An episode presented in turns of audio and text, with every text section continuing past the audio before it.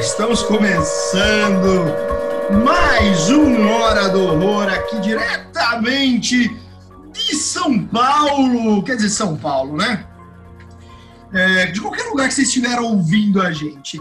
Estamos no Spotify, Anchor, Google Podcasts e muitas outras que você vai ver escrito aqui na nossa descrição, mas provavelmente você vai ouvir isso pela Anchor, pelo iTunes, também tá lá no, na, no podcast da Apple, ou claro, pelo Spotify.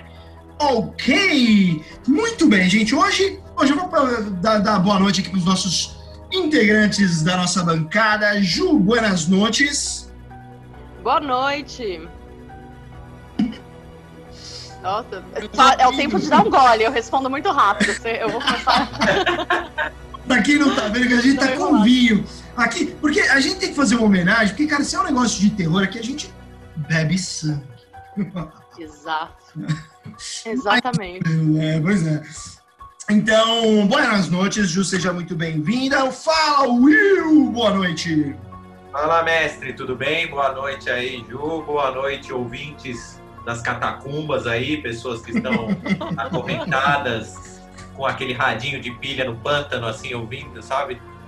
Né? Mercados no sótão. É, tá no sótão preso. Aliás, eu, tô, eu li um livro, eu tô falei para você, Ju, Devorando o Vizinho. Mano, que livro de pessoas presas no sótão. Que livro assustador. Will gosta, né, né? Dessas é coisas, né, brother? É total, mano. Aí tem um cara lá que ele prendeu seis mulheres. No... Você já leu essa história do cara que prendeu seis mulheres? Ele tinha seis esposas. Aí ele, Eu preciso de nomes, nomes. Algemou elas todas lá. Aí depois, em algum momento, ele começou a ficar paranoico que elas, é, que elas iam escutar ele chegando e iam tentar fazer a fuga. Ele foi lá e furou o ouvido das seis, meu. É assustador esse livro, é assustador. É real, a história é real.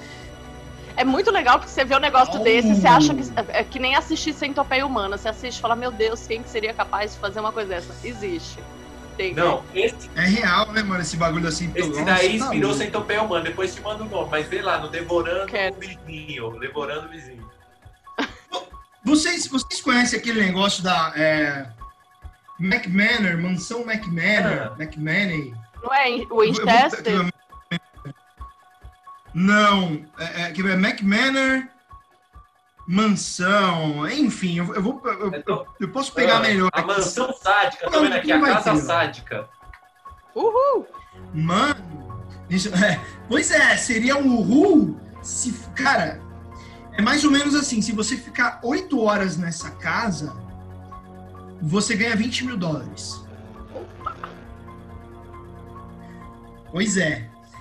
Porém, bom, bom, não vou falar. A gente pode um dia fazer um episódio sobre essa bizarrice. Existe, existe assombração de verdade ou são pessoas tentando me assustar full time durante oito horas? Não se trata nem de uma coisa. Eu tô, eu tô vendo que tem, tem, tem, tem a ver com, com, com tortura, amigo. Tem a ver Mais ou menos o seguinte. Aí. Não, é, é, é, é, mais ou menos o seguinte: você assina um termo falando que, que, que é, você não se responsabiliza por nada, que você pode ter um ataque cardíaco, você pode ter não sei o que, você pode ter... É, é, e eles, eles vão fazer todos os rituais de tortura com você, assim, de todas as formas que você pode imaginar. Você vai preencher um formulário, tipo, que te dá medo, cobra, por exemplo. Ah, cobra. Eu, Fabrício, tenho medo de cobra. Aí o que, que eles vão fazer? Vão me prender num caixão, eu vou jogar um monte de cobra dentro e vão martelar e eu vou ficar preso naquele caixão com cobra.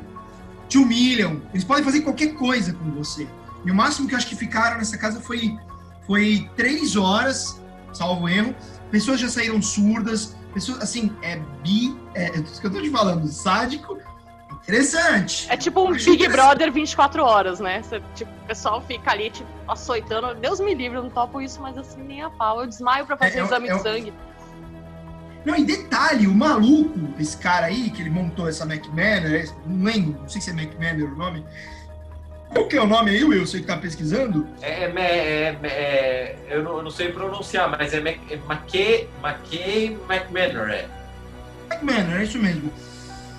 Ele montou isso do lado da casa dele. Tipo, mano, tá lá a casa, ele montou um galpão de tortura, do outro lado estão as criancinhas, os filhinhos dele numa boa. Aí foram perguntar a criança, o que seu pai faz? Eles, tortura, meu pai tortura. Assim, imagina, mano. É. Que loucura, né? pessoa gosta tanto que ela quer ficar parede com parede. O cara russo Makemi, hã? O que foi, Ju? Nada, a pessoa gosta tanto que quer ficar parede com parede. Deus me livre, né? É, total, hein? E o pior é que deve ter gente que ele paga pra fazer isso, né? Não tem jeito. O pessoal paga vo- fazer e aí depois eles dão dinheiro, é isso aí? Não. Você paga um saco de ração. Ah, Aí tem uns cachorros no, no negócio. Desculpa, gente, eu tô comendo é uma boa causa, é uma boa causa. Vale você ficar surdo pagando saquinho de ração. Você tá louco. Ah, Enfim. A, a- a esposa dele falou que o cara tem problema, assim, que o cara é meio psicopatão mesmo. Mas depois pesquisem aí. Vamos... Mesmo assim, ela casou com ele. Não vamos falar nada, né? É esse, é esse, é esse, terminou já, já vazou já. mano. É foda. Miga, para. Sai dessa, né, brother? Pelo Bom- amor de Deus. Vamos lá, vamos lá. Bom, gente, hoje. Bom, primeiro, sigam os nossos canais, então o arroba Roda de Cinema, tá? Que é onde está o Hora do Horror. O Hora do Horror ele é um braço do Roda de Cinema. E sigam o, o arroba Terror com Tudo. Isso, gente. Segue lá, segue- dá uma olhada no nosso canal no YouTube também. Tem bastante história curiosa. Não, assim que acabar a pandemia, você pode ter certeza, eu vou fazer um filme, alguma coisa de audiovisual com você, Juliana, com esse tema. Vamos em lugares, saca? Vamos, pelo amor de Deus. Eu quero fazer, na verdade, eu queria fazer um programa de Hum. turismo. Eu só não consegui vender para as plataformas. Se você quiser, vamos do terror. Mais ou menos isso. A, a gente, você vai ver, vocês vão ver, a gente vai fazer um movimento. Cruzeiro macabro. Mais ou menos também. Aí, Faz, a- faz, faz imagina que tipo isso, divertido. faz isso assim. O Cruzeiro é, do terror, aí tem aquele tipo é, assassinato no Oriente Express, sabe? Você mata alguém no, no trem também, você vai fazer Adoro. cada viagem. Cara, não, não. Tudo isso patrocinado com muito vinho. Ah, mas claro, não, a gente tem que ter é o nosso. É, é o sangue, né? A gente vai tomando o nosso nosso sangue. sangue. aqui. Agora, o, o Motel Bates, puta série foda, que não é o que a gente vai falar hoje aqui. Introdução. Ó, vou até mudar um pouco. Não sei se dá para vocês enxergarem ali na parede. Fiction, que mais? Tem tudo, ó. Tem, O massacre da Serra Elétrica ali. tem vários, é. Ô, Ju, faz umas fotos pra gente postar no nosso Insta lá, hein? No, no... Façam. Amanda, a gente marca você. Bom, É. Nossa, falar que o Motel Bates, eles, ele, na época que estava montada a cidade do Motel Bates, que era uma cidade cenográfica ali, não existe aquele motelzinho, né? Tô falando da série. É, tinha, recebia muita visita. Esse negócio de você preservar a locação do, do- do- da- das séries e, e colocar a galera para visitar, isso dá uma grana. Então, Ou se dá. Eu fui na. Sabe a exposição do Kubrick que teve em São Paulo? Teve um leilão depois. E aí eles eh, anunciaram que ia ter um leilão. Eu fui. Eu fui lá e fiquei gritando, feito uma louca. Gastei um dinheiro que eu não tinha pra comprar as luzes de LED do Laranja Mecânica. Eu tenho. Tá aqui em casa. olha, mano, enfim. Tem doido pra tudo. É, enfim. Depois eu. Não, aí você fala, mestre. Ô, Rinaldi, me diz aí se no Brasil, a, a Juliana vai concordar com isso. Não é um crime não ter um museu do Zé do Caixão? Como que não tem? Total! Você tá louco! Gente, como Mano, não como tem? que não tem o negócio? Não seria. Não. Daria lucro, o pessoal ia se divertir. Imagina, tem o caixão do cara, as unhas cortadas do outro lado, a capa dele. Tudo bem que metade das coisas ele vendeu, acho que 90% das coisas ele vendeu. Mas seria máximo ver lá, imagina. Eu acho que a filha dele deve ter algumas coisas ainda. É, é, não, sim, é que ele, no, no segundo ele, ele vendia ao longo dos filmes, né? Depois no final aí foi guardando, o pessoal foi guardando. Mas seria sensacional ter uma casa dele, a casa, tipo, tudo é do caixão. É que eu acho que Ah. talvez as pessoas ainda não deem tanto valor pra ele, né? É muito louco como. Eu não entendo isso aí. As Porque, pessoas não dão valor tipo, pro cinema nacional. não dão. Você sabe que toda vez que eu posto no Terror com Tudo coisa de filme nacional é assim, um monte de crítica. É, a prova que dá Crítica, valor é. pro cinema É nacional é crítica. A Assim, prova que a- não dá a- valor é que não tem o museu do Zé do Caixão, porque se o cara é a, coisa- é. a pessoa mais famosa do cinema nacional, não tem museu dele, não vai ter museu de mais ninguém, né? A ter. prova que não dá valor é a gente não ter sequer mais o Ministério da Cultura, ter o Mário Frias de, de secretário e ninguém fala nada. "É que tem que acabar com uma mata, como se fosse uma mata o nosso trabalho. Eu quero matar o ser humano que me manda trabalhar. Eu fico. enfim, isso eu vou deixar pra terapia. Mas aí, aí é positivo, que não tem os, os cinemas de terror, mas tem o terror na vida real. O horror, ele é real, ele tá- tá... É o que eu ia a falar. vida já é um terror. É, os caras ficavam falando do governo. O problema não é o governo. O governo tá fazendo as produções. O problema é que decidiu fazer na vida real. Tá pondo Exato, pra... é, exato. Você é tem câmera em tudo que é lugar. O pacto é real. A gente tá vivendo no o prédio da bebê de Rosemary, é o país inteiro, né? É o país inteiro tem pacto. É isso! A gente tá, tá o, o Bolsonaro ele é o maior produtor de audiovisual deste país.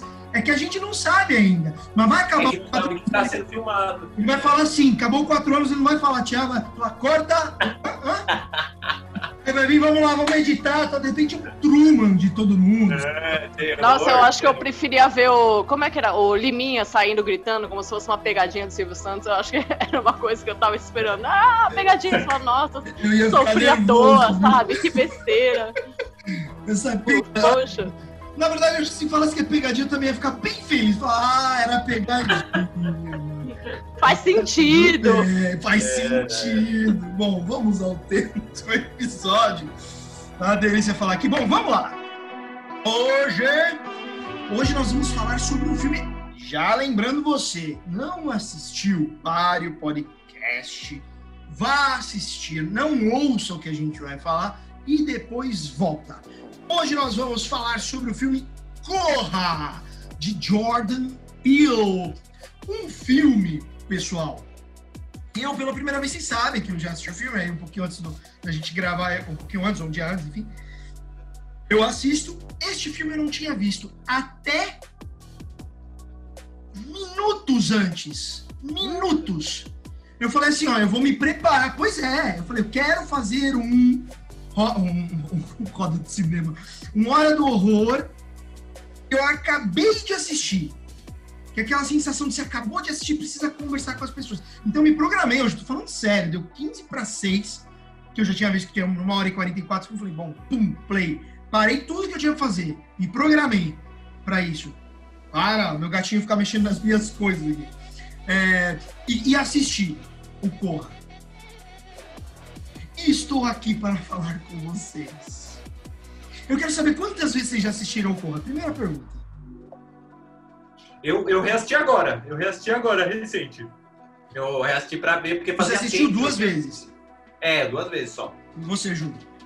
Eu assisti três, mas a primeira não conta, porque assim, eu depois foi o filme que eu aprendi uma coisa assim que é não assista dois filmes bons completamente diferentes no mesmo dia. Eu assisti Corra e Mãe, e aí Mãe engoliu Corra, porque é um assunto que, que mexe mais comigo, pessoalmente falando.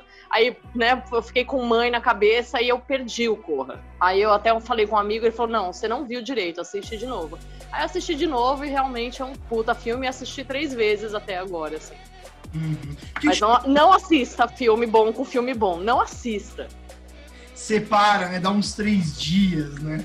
Dá, dá um tempo para você digerir o um primeiro. Anula, pode anular o outro, né? Pode anular o outro. Completamente! Nossa, mãe, meu Deus do céu, ficou me batendo uma meia hora. Eu saí meio tonta do filme, sabe?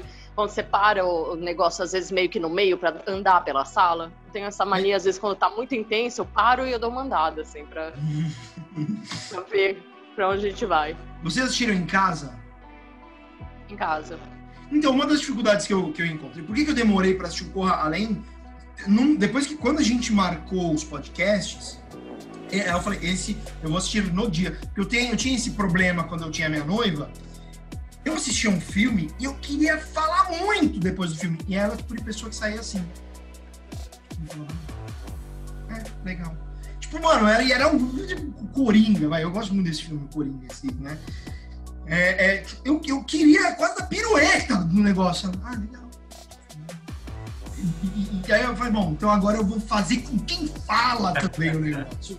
É boa. E, e, e, aí a dificuldade de eu não ter assistido antes é porque, cara, não tá em plataforma de streaming, né? Salvo, salvo erro. Não tá, né? Ele tava na Netflix e tava no. Ah. Acho que no ah. Telecine, e ele ficou, acho que, não sei se até junho. Posso estar muito é, errado. Saiu recente, do Netflix é, ele recente. saiu recente eu assisti hoje para um negócio chamado Top Flix. Um negócio que só de você entrar já circula 30 pop-ups, abre cinco janelas, mas consegui, super rolou. Bom, qual, o que, primeiramente, o que, chamou mais atenção? De, do, uh, o, que, o que mais chamou atenção de vocês? Não, Desse- você que já tá fresco aí com o filme. Que, É. Você Eu- que acabou de ver o incêndio. Então vamos lá, cara. É difícil digerir logo depois que, que você assiste, porque é, é um filme muito simples. É um filme muito simples. Ele é um filme que ele não tem grandes. Ó, você vai refletir sobre coisas e não. Ele tem ali uma estrutura de racismo que eu acho que é bem interessante, né? Ele é- mostra o racismo, ao mesmo tempo mostra branco adorando os negros, né? Porque você vê aquela comunidade lá, os, os negros. O são- corpo, né? Oi? Adora o corpo, na verdade. Adora a força física, o desempenho, né? Que é aquela que é o grande problema mesmo. Porque é o estereótipo que vai, né? Mas é Exato. o corpo que é adorado. Mas sabe o que, que eu conectei? Bom, mas primeiro assim, o que, o que eu gosto, o que eu mais achei do caralho do filme é que é um filme simples. Eu, eu achei isso, é um filme muito bem executadinho, muito bem feitinho, tudo muito bem amarradinho. Eu achei umas, umas, umas possíveis mensagens ali que não estão tão óbvias, mas isso que eu quero trazer para vocês. Mas eu acho que o que mais me chamou a atenção do filme foi a execução limpa, simples, clara, fotografia bonita, atuações maravilhosas, a meu ver, e um filme simples. Roteiro bacana, traz surpresas, tem os plots, traz, a- a- te conecta, você fala, "Meu, que, que porra é essa? Aqueles negros todos hipnotizados, você acha que é hipnotizado, né? Não é. Sabe? Então isso foi o que mais me chamou a atenção, a simplicidade e a execução. É, é, a execução parece e, e com pouco dinheiro, né? Um filme que gastou 4,5 milhões e faturou aí 170 milhões. Isso eu já tinha pesquisado. Mas então acho que a simplicidade é o que mais me chama me chamou a atenção. E vocês? Ah, eu, eu fico com direção de atores, que eu acho que é um negócio que ele Fudido, né? Puta. porra, né? Desculpa o palavrão, mas nossa senhora, meu Deus. E aí tem isso e tem uma coisa que ele faz que eu gosto muito, que Kubrick fazia e o Ari Aster faz também, que é o, o detalhe da cena na arte e como isso influencia naquilo que está acontecendo e as mini mensagens subliminares, porque existe o primeiro filme, existe o segundo filme quando você reassiste, né? Então você vai vendo, tipo, puta, isso foi feito por causa disso. Aí se você lê a história, né? Você vai pesquisar um pouco da história, tal, do, do racismo e tal. Aí você vê, nossa, é por isso que ele fez isso e tal. Então o cara ele costura, né? Você vê que é um negócio assim que não tem um fio solto. Eu acho isso genial. Eu acho que é um talento. Aí que é um talento do, do, de um bom diretor é fazer um negócio desse. E, e, e foi, acho que foi o primeiro longa dele, né? De terror, foi o primeiro Foi. de terror. Eu acho que esse filme é mais um Gente, é- suspense, mano. essa galera tá saindo, né? A galera do terror, primeiro vem o Ari Aster, que faz aquele, aquele primeiro curta, o primeiro curta da vida dele. Que você fala, meu Deus do céu, ok, vou parar com tudo, vou, vou vender coxinha.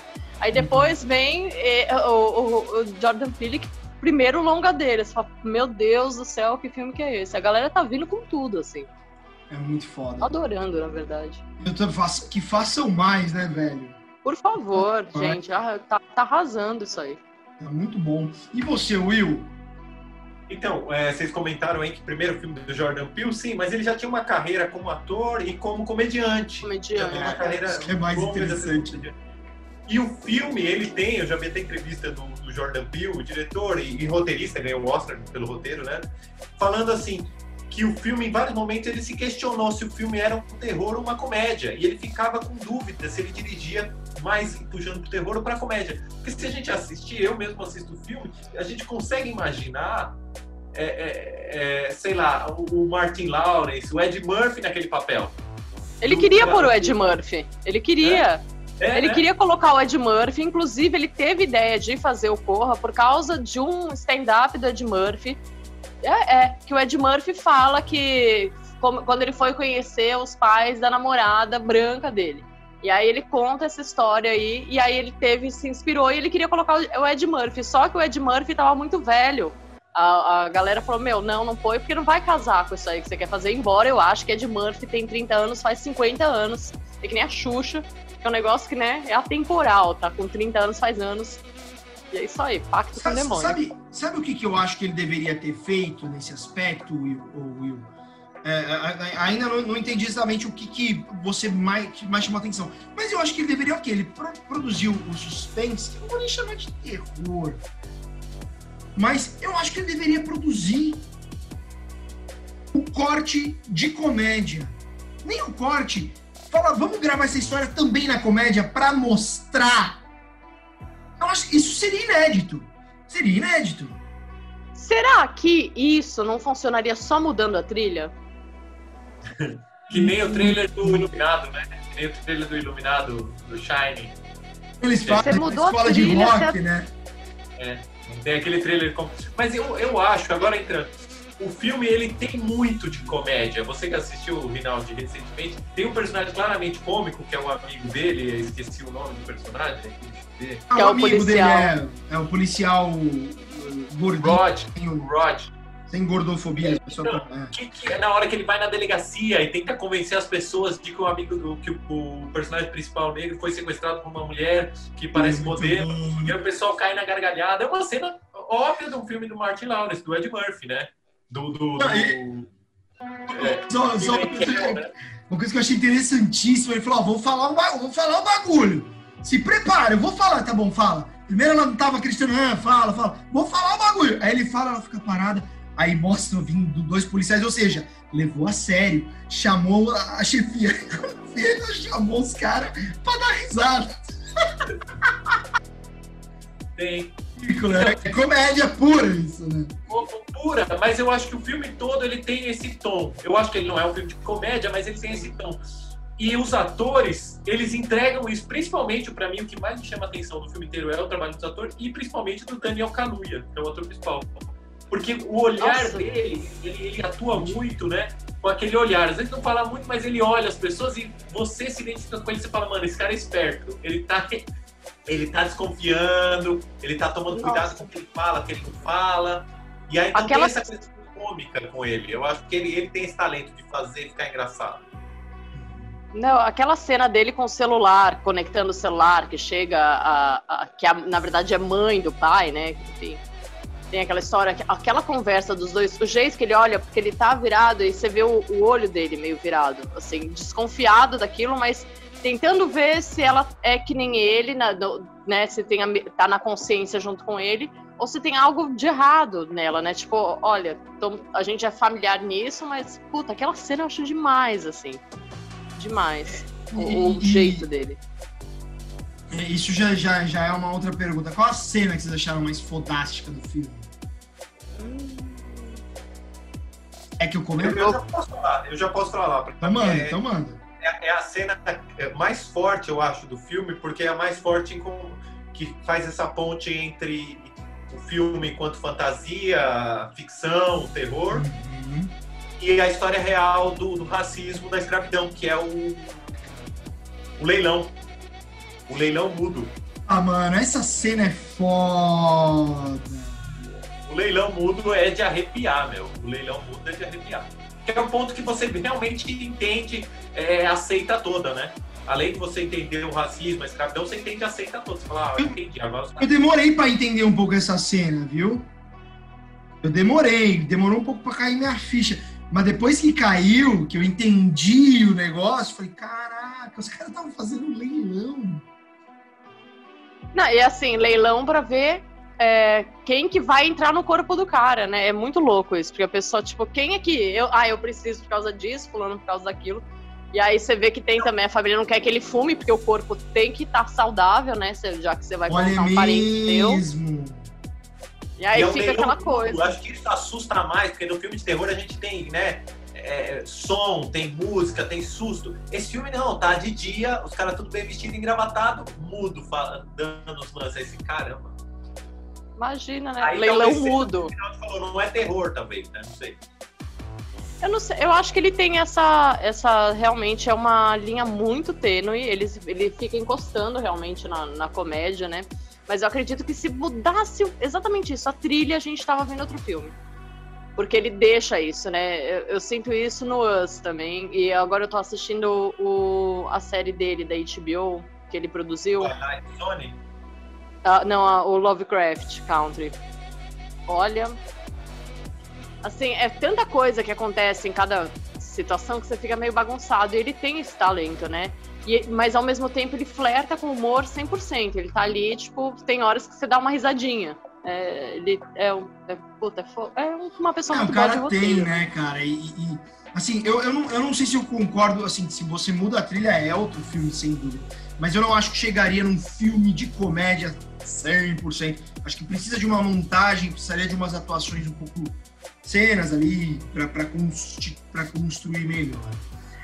A minha cena, cara. Aliás, Gil, qual que é a tua cena?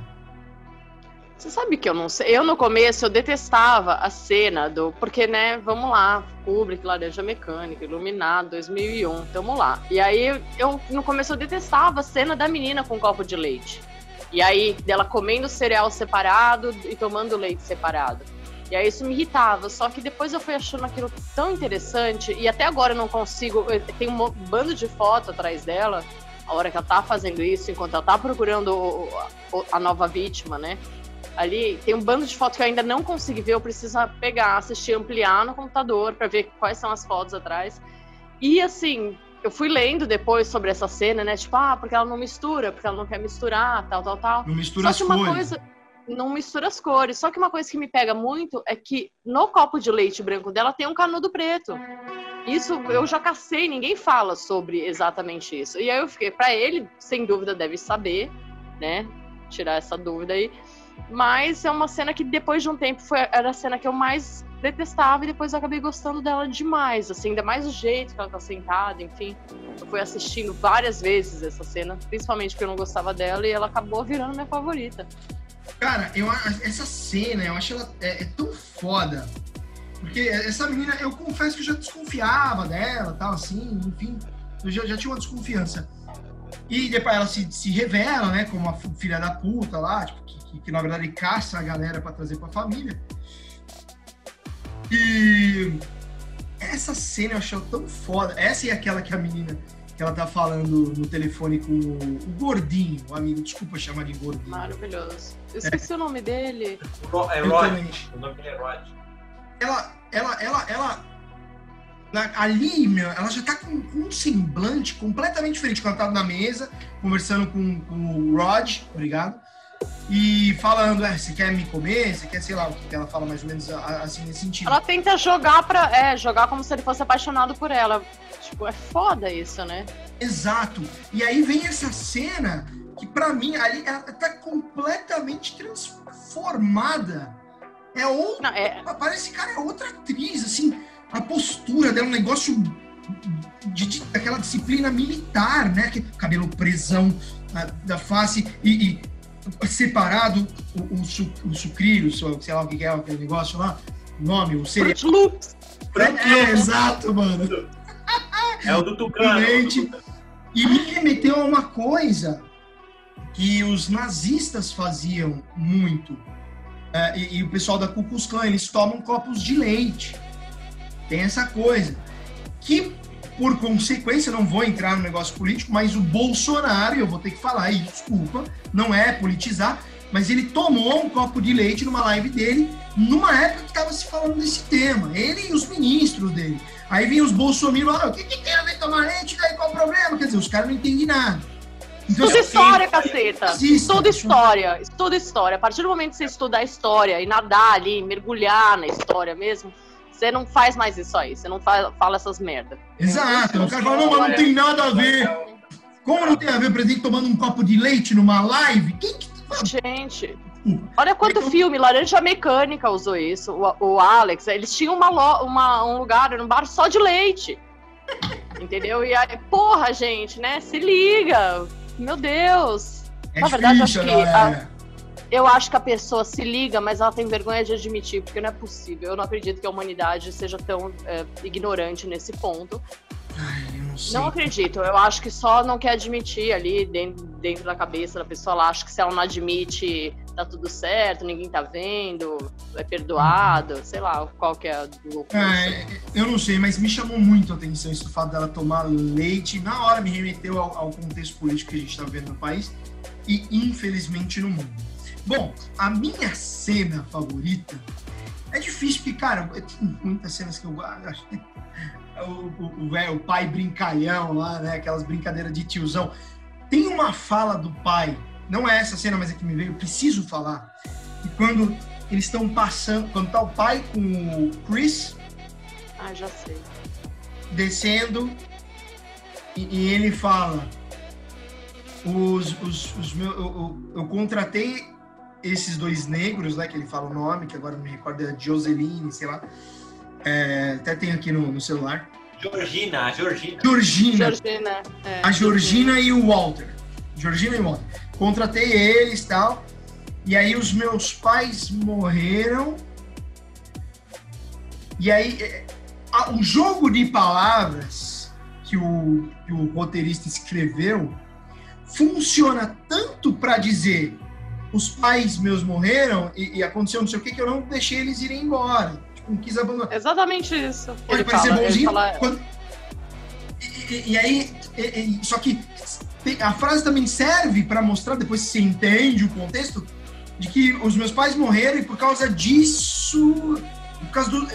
Eu, eu não lembro a frase, mas é basicamente. Ele fala que os ele fala, ah, eu contratei o Georgina e no fulano, que eu não lembro do nome dele, porque para cuidar dos meus pais. Mas depois que meus pais morreram, eu não pude deixar eles irem embora. E é exatamente isso, assim. Não, é, não é, deixa claro, né? Quem que não deixa embora. Isso, exatamente. Então isso funcionou bem. Mas a cena que eu achei mais foda, e talvez por causa da interpretação, vocês sabem, né? Eu tenho essa coisa com a interpretação a, a, é, por mais que todos estivessem incríveis aqui de verdade, acho que cada um se encaixou muito bem no papel. Como é importante o, o, a, a, produção de casting né, e, e, a preparação de elenco. Já fiz curso de preparação de elenco com a Fátima Toledo, então eu sei Você fez? Fiz. Acabou que eu fiz um filme com ela, ela dirigindo, mano, coisa, experiência mais foda, 2010 isso aí. Fudido, fudido, fudido. Ela é muito foda. E aquela cena, por mais que tenha o, o Chris, a cena do, do, sofá e tal, eu vou, eu vou fugir um pouco dessa, dessa escolha que seria mais óbvia, mas a cena da Georgina, quando o Will, Will, quando o Chris fala do celular, aí vem a Georgina pedir desculpa. É as microexpressões na face dela, fazendo entre o triste, desculpa, negócio meio assim, e escorre a lágrima. Gente. E dele também, né? Aquele olhar desconfiado dele completamente, mas tentando ver se eles vão entrar na mesma, tipo, deixa eu lançar uns negócios aqui pra ver se ela cata, né? Pra ver se a gente tá ali junto. Sabe o que eu achei difícil, Ju? Acho que todos estão incríveis, e sim, o, o Chris também ali é foda. O difícil pro ator, que também no final o Walter lá também fez isso, é você conseguir expressar mais de uma coisa ao mesmo tempo. Então ali você percebia, cara, tem alguma coisa nessa mulher que ela tá feliz, mas ela não tá. O olho tá dizendo uma coisa, a expressão, os, as microexpressões, os músculos estão dizendo outra. Ela tenta forçar o sorriso, mas volta. É uma coisa. E aí vem um cara uma lágrima, e aí o olho se enche de lágrima. Não é aquela lágrima fake que não tem problema nenhum ter lágrima fake. Tem cena que é mais difícil mesmo. Vários motivos. Vários motivos. É, mas não, é dela. E, então eu escolheria essa cena. Acho que aquela do Walter antes dele se matar, quando ele, que, que, que é o avô, que é o. Né, o avô. Difícil falar que são dois. Né? É o avô e é o rapaz que é o filho da Georgina é que ele se mata, quando ele se mata. Que ele chora também, ele tá assim, pum, cai uma lágrima e ele se mata. Essas a coisas... dúvida que eu tenho, eu não sei se vocês ficaram nessa dúvida falando dessa cena, é que, o, na verdade, é, o, o, é o, o, próprio cara entrando em conflito com a, o que foi colocado na cabeça dele. Por isso que o corpo dá uma pane. Né? Eu, eu fiquei meio assim, falei, meu, porque né, existe um, eu acho que é meio quero ser John Malkovich. Tem uma pessoa morando dentro dele, né? Exato. E o cara, o que eu entendi, ele não tá disposto a suportar isso. Ele fala, mano, quer saber? Foda-se. Tipo, eu vou ter que viver o resto da minha vida com um outro cérebro? Deus me livre. Imagina, brother. Tá assistindo, mas tá outra pessoa comandando, né? Imagina, coloca uma Damares na minha cabeça. Tipo, É, coloca- vai colocar quem votou no primeiro turno no, no Amoedo na sua cabeça. vamos, vamos, Edo. Não, mas pelo menos eu ia ver Jesus na goiabeira. Bom, Ô, ô, mestre. Não dá pra escolher? Ô, mestre, você falou, mas o rapaz também, o que faz o André, o rapaz de chapéuzinho lá, que ele cumprimenta. Esse cara também é incrível nesse papel. Também ele faz muita coisa com o rosto, né? Todas essas pessoas que estão é, é, é, possuídas, vamos dizer assim, que seria o termo, né? Elas fazem muita coisa, eu acho, de expressão. é, eu acho que é, é, eu, eu vejo que todos eles têm um pouco disso. O Walter também talvez tenha um pouco, um pouco menos. O Walter é o filho da Georgina. Eu acho que o, o- que é o, o Andrew, André, o Logan lá, enfim, André Logan, isso. É, ele também tem isso, mas eu, aquela cena da Georgina, cara, eu, eu fiquei periodizado, juro. Saca? É muito talento. Exato, cara, exatamente, exatamente. Se tivesse que recomendar o filme pra alguém, qual seria o motivo que vocês recomendariam? Cara, ó, eu, eu. Agora vai ser horrível que eu vou falar, tá? Porque, assim, eu gosto de Corra, mas ele não é um filme que eu encho a boca. Como eu encho de, de Nós. Nós, eu fiquei assim, ah, meu Deus, Não fala, quanta cuidado com spoiler. Quanta referência, não? Tipo, eu gosto desse, desse casamento do, do pop com o terror, sabe? Que o pessoal faz bastante preconceito. Eu adoro, porque eu acho que você mescla um, um bando de coisa e fica divertido. E às vezes isso acaba atraindo gente que não gosta do gênero pro gênero, enfim. Mas eu não sei, não foi um filme que eu enchi a boca pra falar, embora eu ache um filme excelente, assim. Uhum. Não sei, precisou, precisou o, qual a pergunta mesmo? Qual a pergunta? Se tivesse que indicar pra alguém, qual, qual seria o motivo de você indicar esse filme? Indicar o Corra? Exato.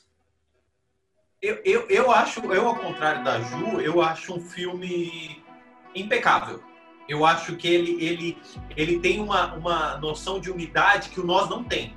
Eu acho que ele tá, sabe, redondo, um filme redondo. E o nós não, nós eu acho que ele tem umas arestas, ele abre umas portas e ele não entra por essas portas. Já o Corra, ele sabe, toda a porta que ele abre, ele mostra o que tem dentro. Sabe, ó, tem três, quatro portas. Nossa, não. Depois a gente vai Eu falar, pode falar desse É, é, você, É, a gente vai é, entrar no episódio que tão vem. balançada, tão balançada, que eu eu olhei e falei, cara, o cara fez um filme de terror com todas as referências que ele gosta, e ainda assim ele colocou tudo que ele viu na infância, e na vida dele, que influenciaram ele e mexeram um pouquinho. Aí eu falei, gente, isso é muito bom. Eu, eu acho potente, eu acho potente, mas eu acho que ele não, ele não enfrenta tudo que ele ap- apresenta, sabe? Ele levanta algumas bolas que ele não corta. Já no corre, toda bola que ele levanta, ele corta. É o que, talvez até o que o Rinaldo falou, parece até meio quadrado, mas é porque é, é lição de casa ali. Tudo que ele levanta, ele corta. Levantou, corta. É, o que eu indicaria do, do Corra, eu indicaria pra gente que não gosta de terror. Isso que eu ia falar. É, é isso que eu ia falar, porque é um filme que é uma. É, não é um filme de terror. Mas ele tem elementos. é que ele não, ele não se restringe ao gênero. Eu acho que ele consegue isso. E, aliás, é por isso que eu acho que foi indicado ao Oscar de melhor roteiro, melhor filme. Foi, assistido tanto mais até do que o nosso. Não que esse seja a diferença entre um e outro, mas é, ele conseguiu romper, às vezes, o preconceito que existe no filme terror, né? Existe um preconceito, ah, você vai indicar alguma coisa.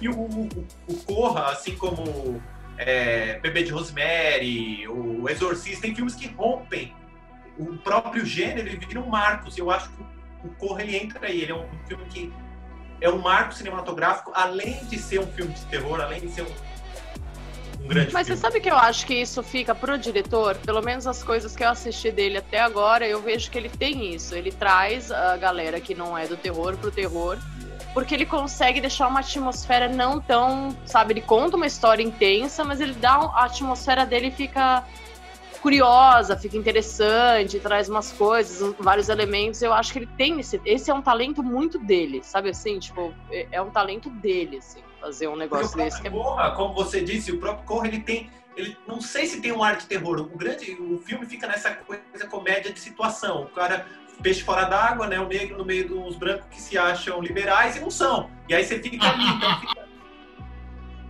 Aliás, eu tava vendo um vídeo esses dias aí, analisando no canal no YouTube, falando que na cena lá que ele tá interagindo com as pessoas, ele é o único cara de azul e tá todo mundo de vermelho.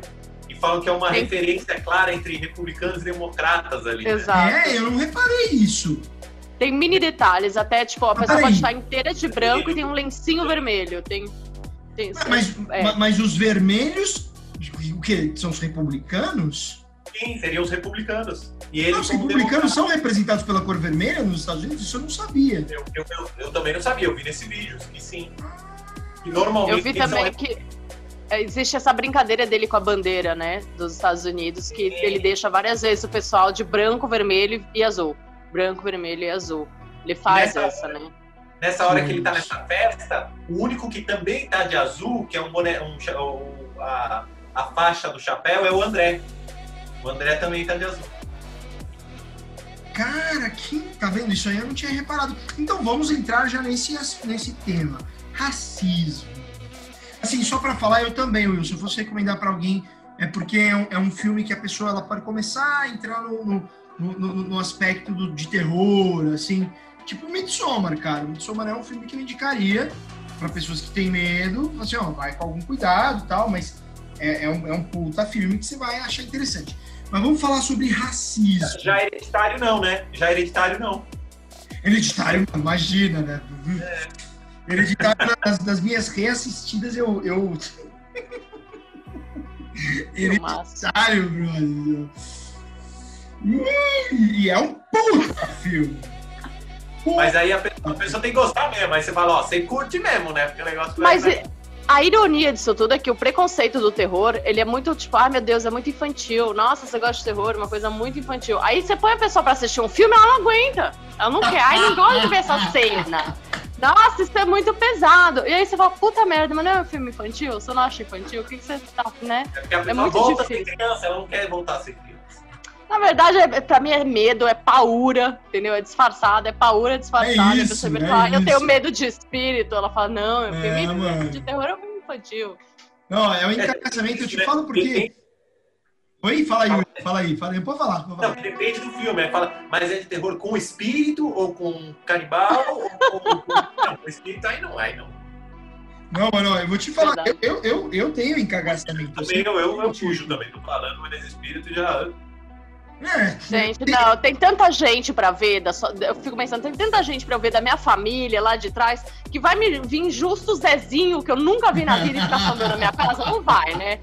Tipo, tem muita gente pra ver antes de Zezinho chegar, então tá tudo certo, vambora. Não, eu vou te Pazuzu. falar que eu, eu, eu sou o encagaçado aqui, o mais encagaçado, tanto que eu tenho que assistir em horários estratégicos, senão vai ser menos uma noite de sono na minha vida.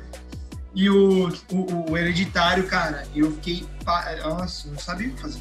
Cara, fudeu, vou esperar ficar de manhã. E esperei ficar de manhã. Eu fui assistir de madrugada, achando que era uma pegada mais Midsommar e não era. Bom, foda, maluco. Foda, é isso mesmo, é. Mas tô aqui, tô, tô, tô, tô mergulhando, tô com pessoas que manjam do negócio. Estou bem men mentor, mentorado, sei lá que se existe essa palavra. Bom, racismo. Vamos falar de racismo. O filme ele traz ali muitos elementos do racismo. Né? Ele mostra naquela cena do policial, desde o começo, quando ele- aque- aquela pergunta, mas me pegou, mano. Eu nunca precisaria perguntar isso pra uma mina minha. Falar assim, ó, teus pais sabem que eu sou negro. Tipo, a gente vai visitar, beleza. Mas eles sabem que eu sou negro. Você já pensou? Isso é muito real. Isso me lembrou uma frase de um amigo meu, inclusive é o, é o diretor de fotografia da produtora. Ele, ele, ele falou, a gente viajando, comentando das coisas, eu nem lembro qual, era o assunto exatamente, ele falou o seguinte, ele falou, cara, é, que eu sou caucasiano, quem não tá me vendo, eu sou branquinho, caucasiano, cabelinho castanho, enfim. E ele falou pra mim assim, ele falou, cara, eu sei que se tiver uma blitz, eu vou separar. Eu sei que eu vou separar, eu sempre deixo meu carro preparado para não ter problema, seja com o que for. Então eu sei que eu vou separar. Porque eu sou negro. E ele não é da luta racial, não. Ele acha que é mimimi. Ele é desse aí. Ele acha que é mimimi. Ele fala, não, porque a pessoa que quer vai lá e faz, tem esse discurso. Eu acho errado tal. Mas ao mesmo tempo ele admite que há uma diferença. É, ele, ele, é aquariano, então ele fala, tem diferença mesmo, ah. pessoal, eu vou ser caçado mesmo, mas foda-se, eu vou e vou fazer minha vida acontecer. Sabe, o, o aquariano, quem entende de signo. Sim. E, e, aí, quando eu vi aquela cena com essa pergunta dele, o cara fazendo, aí vem o policial pedindo o documento do cara, sendo que era a mina que estava no volante, é, a família, né, toda, apesar que eu acho que a família tem mais admiração, e eu vou, vou entrar nisso. Mas o que vocês acham do, do, dos aspectos raciais? Porque, para mim, esse filme é um filme que ele, ele expõe as entranhas das, das diferenças raciais. Seja para o bem, quando os, os, negros, quando os brancos lá, aquele bom monte de branco é, é, é, é, elogia e quer o negro, e eu vou falar porque eu acho que eles querem o negro e não o corpo, é, bem como quando o policial caça o negro, ele caça não, mas pede a carteira do negro, é, é, é, o cara pergunta, o Chris pergunta para a namorada, que, é que eu acabei de falar. Depois eu vou explicar por que eu acho que, é, que é, o, o, ponto é com a cor e não com o corpo. Mas o que, vocês acham da mensagem que o filme traz sobre racismo? Eu acho muito inteligente, cara. Eu acho, assim, eu penso, eu, né, também sou branca, tô, tô junto com o Fabrício na, nesse ponto, e é um ponto, assim, que eu não penso, é o que ele falou, é um ponto que quem é branco e assiste fala, puta merda, eu não penso nisso, isso não, me, não vem na minha cabeça. Tipo, ah, eu, eu tenho que me preocupar com isso, eu tenho que me preocupar com aquilo. Né, eu, eu imagino, mas é aquele negócio, a boa e velha frase, que não é meu lugar de fala e não é mesmo, que é, que é olhar e falar, tipo, né, ok, nossa, isso, não, né, isso realmente acontece e tá esfregando na cara da galera que não fazia ideia que acontecia. E eu acho que são mini detalhes e mini coisas que a gente realmente não faz ideia. É, eu, eu, eu faço ideia do que acontece comigo como mulher, né, em relação a homens profissionalmente, na rua e tal. Isso eu sei o que acontece comigo por experiência do que eu vivo. É, vocês vão saber se eu sentar e contar, né? Cada um já deve ter falado com 300 mil mulheres, parceiras, enfim, que já contaram coisas assim. Então eu acho que é aí que vai, você vai sabendo, né? Agora você vê em imagem o que, que acontece com eles, e mesmo assim a pessoa tirando de letra, porque querendo ou não, a gente tá numa época moderna, né? Tipo, nossa, estamos num, né, num tempo tá ótimo, não tem tanto preconceito assim, e não é verdade. Você vê que o cara tá deitado ali na cama, beijando a namorada, ah, vamos ver seus pais, mas você contou? E aí você fica pensando, tipo, até que ponto realmente, né, que, que, tá, que deu tudo certo, ou, ou se a gente ainda tá em 1915. E... Não, eu acho real que a gente tá em 1915. A gente deu muitos passos para trás aí de 2012, 13, 14 para cá. Aí é 1500, é 1500, estamos colonizando. Volta a monarquia, né? Volta, volta tudo. Ah, tem o príncipe, o tal do príncipe lá do, do Brasil, você lembra? O filho do príncipe, enfim. Enfim, e você, Will? Eu, por que, que eu tô perguntando isso? Só pra vocês entenderem. Porque eu acho que o filme ele traz isso, mas não é com uma bandeirona, ah, racismo, caralho. Não, ele coloca até o próprio personagem mostra isso, né? Ele coloca como algo muito cotidiano, muito natural, né? O próprio personagem, ele, ele na, na, quando o guarda pede a carteira e a, e a, e a mina lá, a, a namorada dele lá, caramba, como é que chama? A, a menina? Rose. A Rose, a Rose. É, ela fala pro policial, que isso, não vai, não vai dar a carteira não, tal, não sei o quê. É, e, e, e, o próprio Chris falou, não, tá aqui, então, vai, então, tipo, ah, beleza, vai, só mais um pedindo sempre a minha... Mas você sabe por que dessa cena? Sim, Existe porque ela não queria deixar rastro, né? Yeah. Ela não queria, enfim. Eu, eu, eu, eu, não sei se eu já tava tentando sacar o filme desde o começo, eu já imaginava que tinha alguma coisa estranha ali, mas sei lá. Então é por isso, eu acho que é um filme que ele coloca o tema do racismo num momento que a gente vive, que é o Black Lives Matter, a, a bizarrice dos Estados Unidos, a bizarrice no Brasil, a perseguição a negros pobres, e, e é nítido que tem aqui, isso é uma opinião minha, tá? Vocês podem pensar diferente, aqui é uma é... Imagina, você não tem vergonha de. As pessoas parecem. Eu não sei o que, que aconteceu. Eu, eu falo para os meus amigos que algo aconteceu né, nessas últimas eleições que uma Eu não sei o que aconteceu. De repente parece eu que sei. estalou o dedo e as pessoas perderam a vergonha de falar umas coisas que elas deviam estar tá com muita vergonha de estar tá falando. Eu, ó, eu sei o que aconteceu a gente tem um presidente, certo? Se você acredita que há uma energia espiritual superior, seja Deus, Alá, o que você achar que exista, esse cara, certeza que perdeu a eleição e assumiu alguma outra coisa lá no plano. E por aí, porque não é possível, brother. É muita podridão saindo para fora do armário. É muita coisa nojenta em tudo que é canto. Eu tô um pouco de asco de viver. Eu falo, me manda para Marte para viver ali com o um robozinho. Saca? É, então, enfim, é, então acho que mudou a gestão. Se existe um Deus, ele perdeu a eleição pro Demo. Então o Demo assumiu a, a administração do, do, do, do, mundo, sei lá do que é. Então eu acho que o filme ele traz o tema do racismo nesses aspectos. É, depois ele mostra uma outra coisa, mas eu acho que ele traz de uma forma pouco panfletária, mas deixando claro o ponto dele. E isso eu achei tão inteligente, mano porque mesmo, por exemplo, minha mãe, que é uma pessoa um pouco mais. Não, vou, não, não posso falar isso.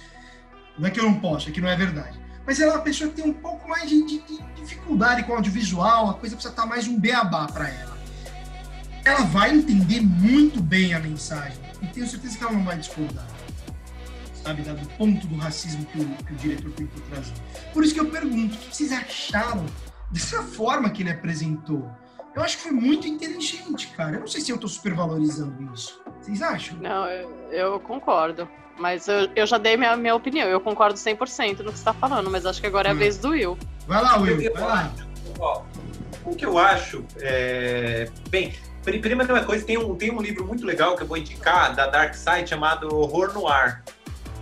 É um livro muito bacana que é uma escritora americana, historiadora, ela fez uma uma retrospectiva da representação dos negros no cinema de terror americano da década do, começo do cinema, do começo do cinema mudo tal, até o Corra. Né? Ela vai traçando assim o painel dos, dos atores negros, dos personagens negros, como eles aparecem nos filmes de terror.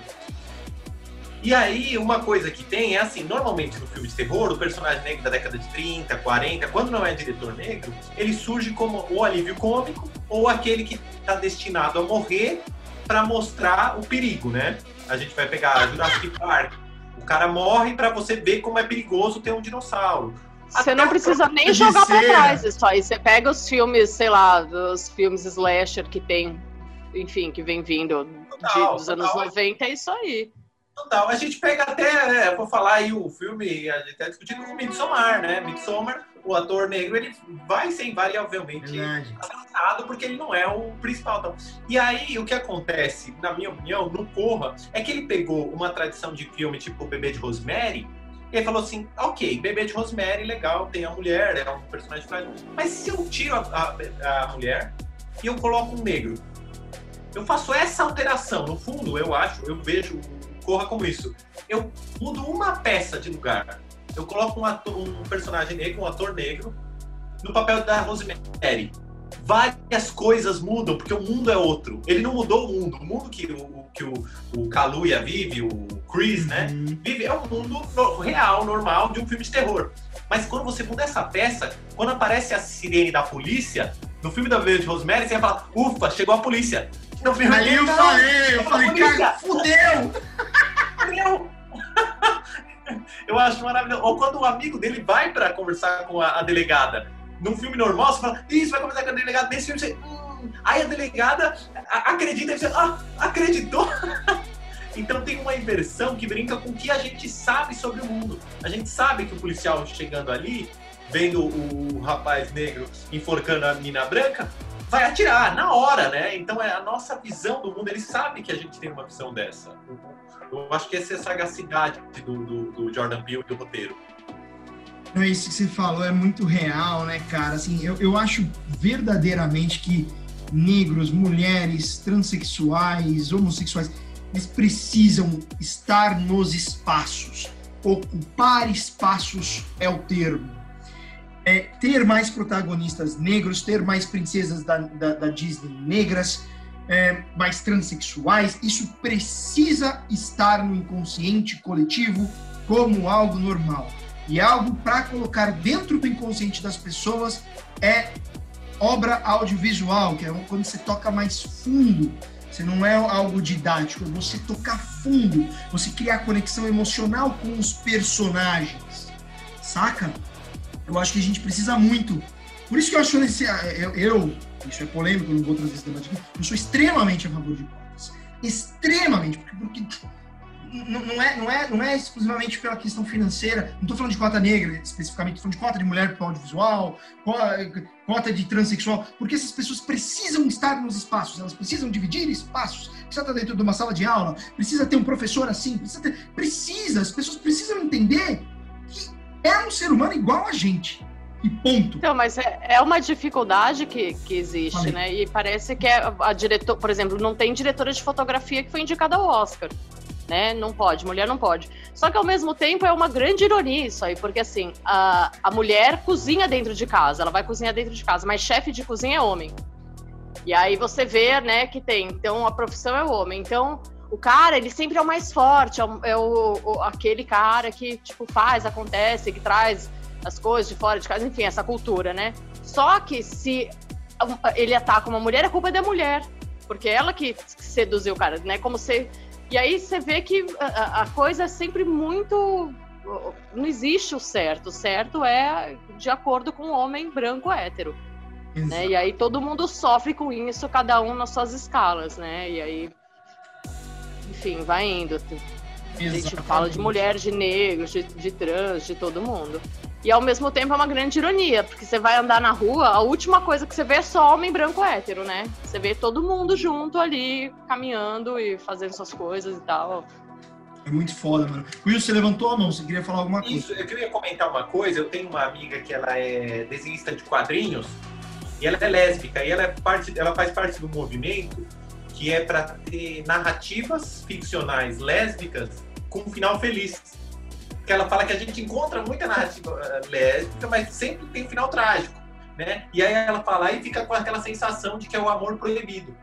E aí eu acho, eu estava vendo uma entrevista do diretor Jordan Peele e ele filmou um final alternativo. Eu não, sabe, não sei se você sabia disso, final. Não sei. Se você encontrar na internet, tem, tem um final. Não conta, não conta que eu vou assistir hoje, pelo amor ah, de Deus. Então, é o final alternativo. E aí o Jordan Peele, ele chegou e falou assim: ele filmou o final e ele pensou sobre o final e ele falou: Não, eu preciso que o meu personagem seja um herói. Porque é o que você falou, a gente precisa de heróis negros e eu preciso de um filme de terror que eu tenha um herói negro. Porque se ele for morto, coisa que acontece no. É, desculpa, spoiler, no Noite Mortos Vivos, você vai falar, mano, tá, Noite Mortos Não, achei que era o final alternativo. Ah, né? O filme já tem 70 anos. Mas então, aí o cara morre, ele falou: Meu, a gente vai continuar mostrando personagens negros morrendo Aí ele falou, não, vou colocar um herói, vou colocar um herói aqui. É, cara, enfim, eu acho isso muito importante. Acho que a gente tem que fazer. Olha, enfim, temos que mudar muitas coisas nas nossas estruturas de sociedade. Tudo. Acho que a gente está percebendo como a gente, o ser humano deu errado, né? Mas há esperança. Bom, é, vamos falar de. Wakanda, né? Oi? Não sei. Wakanda. Ah. Olha, vocês têm. Eu tenho estudado tanta história que eu não sei se tem tanta esperança assim, não. Eu vejo que a gente vive num looping muito louco. E aí melhora o negócio e desce de novo. A pior coisa que eu fiz esse ano foi estudar a história do Brasil de novo. Ó, assim, ó. Pra quê? Pra é, quê? Pra eu vou quê? te falar que eu, eu, eu, eu tenho que concordar com você mas eu tento manter a, a mente positiva, mas eu concordo, eu já falei para várias pessoas que acabou, chega. Eu tô tirando minha cidadania italiana, vou pro Canadá, vou para olha só, olha só. Me mandaram tanto para Cuba que eu vou, eu, eu vou estudar cinema. Olha que é isso aí? Ô, me dá uma cidadania aí. Tirei. Mais perto. O quê? Põe mais perto da câmera, tirou o quê? Cidadania italiana. Você tirou? Tirei! Não, eu vou produzir lá. A gente, mano, eu tô te falando que a gente vai produzir coisas juntos, nós três, cara. É muito mais fácil, gente. Posso falar? É, é, o acesso. A gente arrasta o Will. A gente claro, Will. Will, você vai. Tá no time. Tá no time, não tem jeito. Mas, é, assim, eu vejo é, o acesso é mais fácil lá fora. Assim, festival de filmes de terror na Espanha chove, sabe? Então tem um acesso mais fácil. É, é fogo. Porque tem muita gente que eu que eu conheço, que eu acho extremamente talentosa, o Will é um deles, que eu sei que fora do Brasil estaria num outro patamar. E eu acho isso pra não falar palavrão, falo assim, foda, eu acho foda, entendeu? E, e aqui, assim, parece que cada vez é ladeira abaixo, sabe? Você Não, pega um ar e demorar. cai de novo. Vai demorar para recuperar, né? Assim, a gente tem noção de que o- a história do audiovisual, não vou me alongar muito mas a história do audiovisual é repleta de, de altos e baixos, né? A gente teve na- no Collor, o primeiro, o segundo ano do Collor, a gente fez um filme. Um, um filme. O cara destruiu a Embrafilme, que era a empresa estatal de produção. Destruiu, veio o Fernando Henrique, criou a lei do audiovisual. Acho que não foi nem o Fernando Henrique, foi Itamar. É, em 93, criou a lei do audiovisual tal. Aí é, é, o governo Lula, goste ou não do cara, em audiovisual, é absurdo o ganho que esses caras fizeram na nossa área. TV maravilhoso. paga, fundo setorial e por aí vai. Enfim, enfim. Bom, vamos falar de mais ceninhas maravilhosas aqui. É, é, são muitas cenas, eu anotei, tá? Eu fui anotando. Eu achei muito interessante quando o, o- o Chris matou o aquele pai lá da família, o barbudinho branco, que agora me fugiu o nome. Como é que ele chama aí, Will? Você que tá com a ficha do Jim, da o Jim Armitage. Isso, Jim, é, exatamente. Senhor Armitage. Exato, isso. É, ele, é, o cara no começo do filme fala que não gostava de ce- é servo que fala, não é? É servo, é servo, né? É servo, não é? Servo é coisa. Servo, E aí servo. no final ele morre com, com a cabeçada de um ser, servo. Que Eu foi o, um servo que foi morto pela menina, né? A menina também matou na- no começo, né? Não, aquele Que serve pra mostrar ela. É- Não, não, é, é meio que uma, um paralelo ali. Ah, sim, exato. Eu achei isso muito interessante. É, ah, e aí falando do corpo, vamos falar do corpo aqui, que, que, que eu falei pra Ju. Eu falei, ah, eu acho que a questão é com o negro, eles têm uma admiração com o negro. Você tem um, por isso que eu acho interessante essa questão do racismo. Há o racismo no filme, mostra-se o racismo, mas ao mesmo tempo, e, e o racismo acho que está de duas formas, tanto no que a gente vê no começo, como no fato do cara achar que pode colonizar o negro. O cara ó, pega o corpo do negro, mete outro cérebro e você é meu e acabou. É uma outra forma de colonização. Achei, sim, achei interessante, Eu interessantíssimo. queria entender quem teve essa ideia. Quem foi idiota, entendeu? Idiota que falou, nossa, olha, olha só que ideia boa, vamos fazer um negócio desse, sabe? Tipo, porra, né? Mas eu, eu, eu acho que eles têm uma admiração pelo negro pelo seguinte motivo. Ali tem a cena no começo que o pai tá andando pela casa tal, mostrando as fotos. Aí fala, né, que o, o pai dele, ou seja, o Jim, o pai do Jim, que ele perdeu para um negro nas Olimpíadas. as Olimpíadas? Uma competição de Ele atletismo. perdeu a vaga para ir para as Olimpíadas da Alemanha. Ele corria, né? Ele era atleta. Não, mas foi em Berlim isso que aconteceu. Sim, sim. Mas eu acho que ele não, ele não negro. Ele perdeu a vaga, não foi? Ele Eu perdeu. ele ganhou. É, Não, ele perdeu. É a, é a meta dele é, é alcançar. É, É, o, o pai, o Ah. atleta branco, o pai, perdeu a vaga de, de competir pela, pelo Estados Alemanha. Unidos. E, e- e- ah, tá. E isso aconteceu em Berlim na época do nazismo. Mas interessantíssimo, né? E, e- e, no meu entender, a meu ver, isso começa a despertar no pai uma admiração pelo negro, ele não conseguiu, né, né, um, um- feito que acho que é, é Jesse Olson, que Jesse Owens, o Jesse Owens. Jesse Owens, eu anotei, exato. Acabei de receber uma resposta de uma distribuidora, não vou ler agora.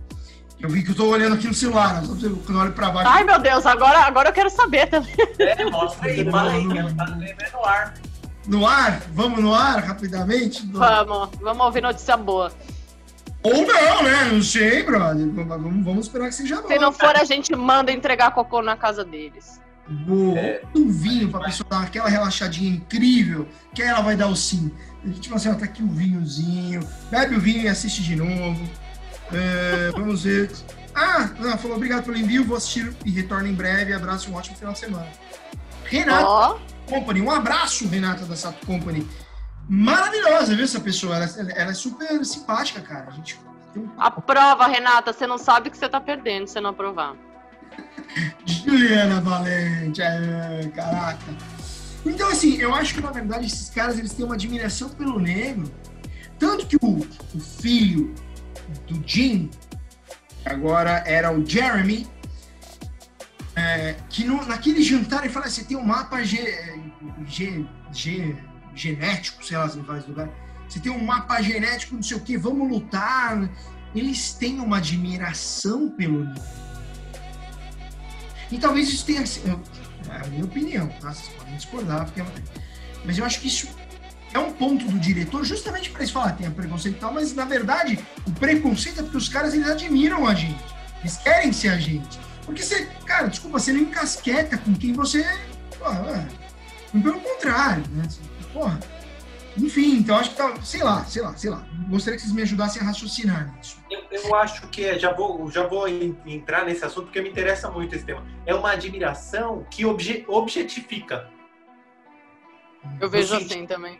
É que nem quando eu não sei, agora vou ser bem, bem sincero, é que nem quando eu vejo um, um amigo conhecido, uma amiga conhecida, que fala assim, ai, adoro criança negra, acho maior fofura. Eu falo, mano, isso daí é, é, uma objetificação tremenda. Parece que você tá falando de um gato. Parece que você tá falando. Adoro de... criança, ponto. Sabe, é tipo isso, você falou, nossa, os negros ele tem um físico, que no filme aparece, né? Ah, o seu físico negro, ah, será que você seria lutador de MMA? Suas pernas, você fala, caramba, é, é, é uma objetificação, é, parece que, que a pessoa tá lá como um é, um é que eu, eu, acho que a pessoa ela tenta elogiar mostrando a, algo e aí o tiro, o tiro sai pela culatra, sabe uma coisa assim? É, é que nem, é tipo, assim, fazendo um paralelo, assim, é que nem tu falar... Elogiar uma mina, nossa, você é mó gostosa, hein? Ah, gostou? É, ou falar assim, nossa, adoro, é, adoro quando mulher cozinha, porque tem um toque todo delicado, assim, assim, mas, mas né? Ou, ou, tipo, filme dirigido por mulher tem uma, uma, uma sutileza. Você está objetificando, você tá, na verdade, você está enquadrando uma coisa. E é, um, e é uma percepção da pessoa. É, a mulher tem uma sutileza. A, a única mulher que ganhou o Oscar ganhou o Oscar com Guerra ao Terror. Filme de explosivo. Não tem, não tem. Eu não sei, eu acho que tem isso, Ju, que parece uma diminuição Sim, mas é óbvio. Ou, ou aquela. Ah, para uma mulher você tem toda, né? O, o, o, quando encaixa a palavra para mulher ou criança negra, eu acho que você tá, né? Na verdade, e a gente fala: caralho, seu trabalho é muito bom. Tipo, não, para uma mulher, né? Eu acho que. Ai, em vez de falar, nossa, que criança, linda! Ai, ai adoro. adoro é... Mas eu acho que é muito mais. Aí a gente vai entrar num outro assunto que eu acho que é assim: as pessoas elas estão pelo mundo que está acontecendo, acho que elas estão numa necessidade de mostrar que elas, elas não são preconceituosas, que elas se importam, que elas não sei o quê. Então, tipo, só falta escrever um banner, sabe? Quando na verdade é você agir assim. Eu tenho, eu falo pro, pro meu parceiro que assim, o meu amigo que mais doa, mesmo, doa, de todas as formas, dinheiro, roupa, faz trabalho voluntário, é o que não fala. Assim, eu só sei porque eu vi. Senão, eu não, eu, ninguém saberia. Não existe rede social, nem foto provando nada. Porque faz parte de quem ele é. E aí eu acho isso muito engraçado, porque às vezes você vê, tipo, a pessoa posta uma foto no Facebook, olha, hoje eu fiz não sei o quê. E, né, eu, isso é, é importante verdade... para estimular? Eu acho que, de certa forma, eu... estimula eu acho que é muito pessoal. Eu acho que a pessoa tá fazendo isso para falar, nossa, como você é legal, como você é importante. Eu acho que você pode estimular de outras formas, sabe? É, eu, pelo menos, ah, eu, eu, eu, em qualquer área. Assim, eu tenho uma, uma amiga, uma conhecida que tá no meu Instagram, e ela, isso eu acho errado, é uma opinião minha, eu acho errado. Ela faz trabalho voluntário e fica postando foto das pessoas em, em condição de necessidade. É, fica puta da vida. Eu falo, mano, que desnecessário, fica fazendo foto das criancinhas pobrinhas, assim, precisando. Uma coisa, de repente, se ela tá, ela, o grupo dela, assim, ó, isso eu acho que é ok, isso é. É trabalho voluntário, poxa, faça você também, sabe, dedica uma parte da sua vida, ela e o grupo dela, sei lá, tá ligado? Mas é uma falta de grupo de uma situação e não você. Tipo, hoje eu acordei e dividi um prato. Sabe essas coisas que a pessoa faz um puta de um texto e um texto que tá falando muito mais sobre a atitude dela do que sobre você ter uma empatia de um modo geral. Enfim, que eu acho que é o que a gente vê na internet. Porque se o mundo estivesse tão maravilhoso como todas essas pessoas falam que o mundo tá maravilhoso, não tinha tanta gente sofrendo, né? Sei lá, eu fico puta com essas coisas, gente. Mas, ô Ju, ô Ju, eu prefiro que a pessoa faça caridade, eu prefiro, prefiro que a pessoa vai lá, faça caridade, poste no Instagram, do que tem que fazer um filme caridade. Aí eu prefiro. Isso Como não assim um filme caridade? Como assim? O que mata, o que mata a arte é, é a- as boas intenções e o bom gosto. Quando a pessoa quer empregar o bom gosto, a vontade de salvar o Brasil num filme, aí morreu, aí né, o, a- a- é o que, é o, que o, o, o Rinaldi falou de panfletário. Panfletário, né? Aí Vira um negócio até quer- megalomaníaco, né?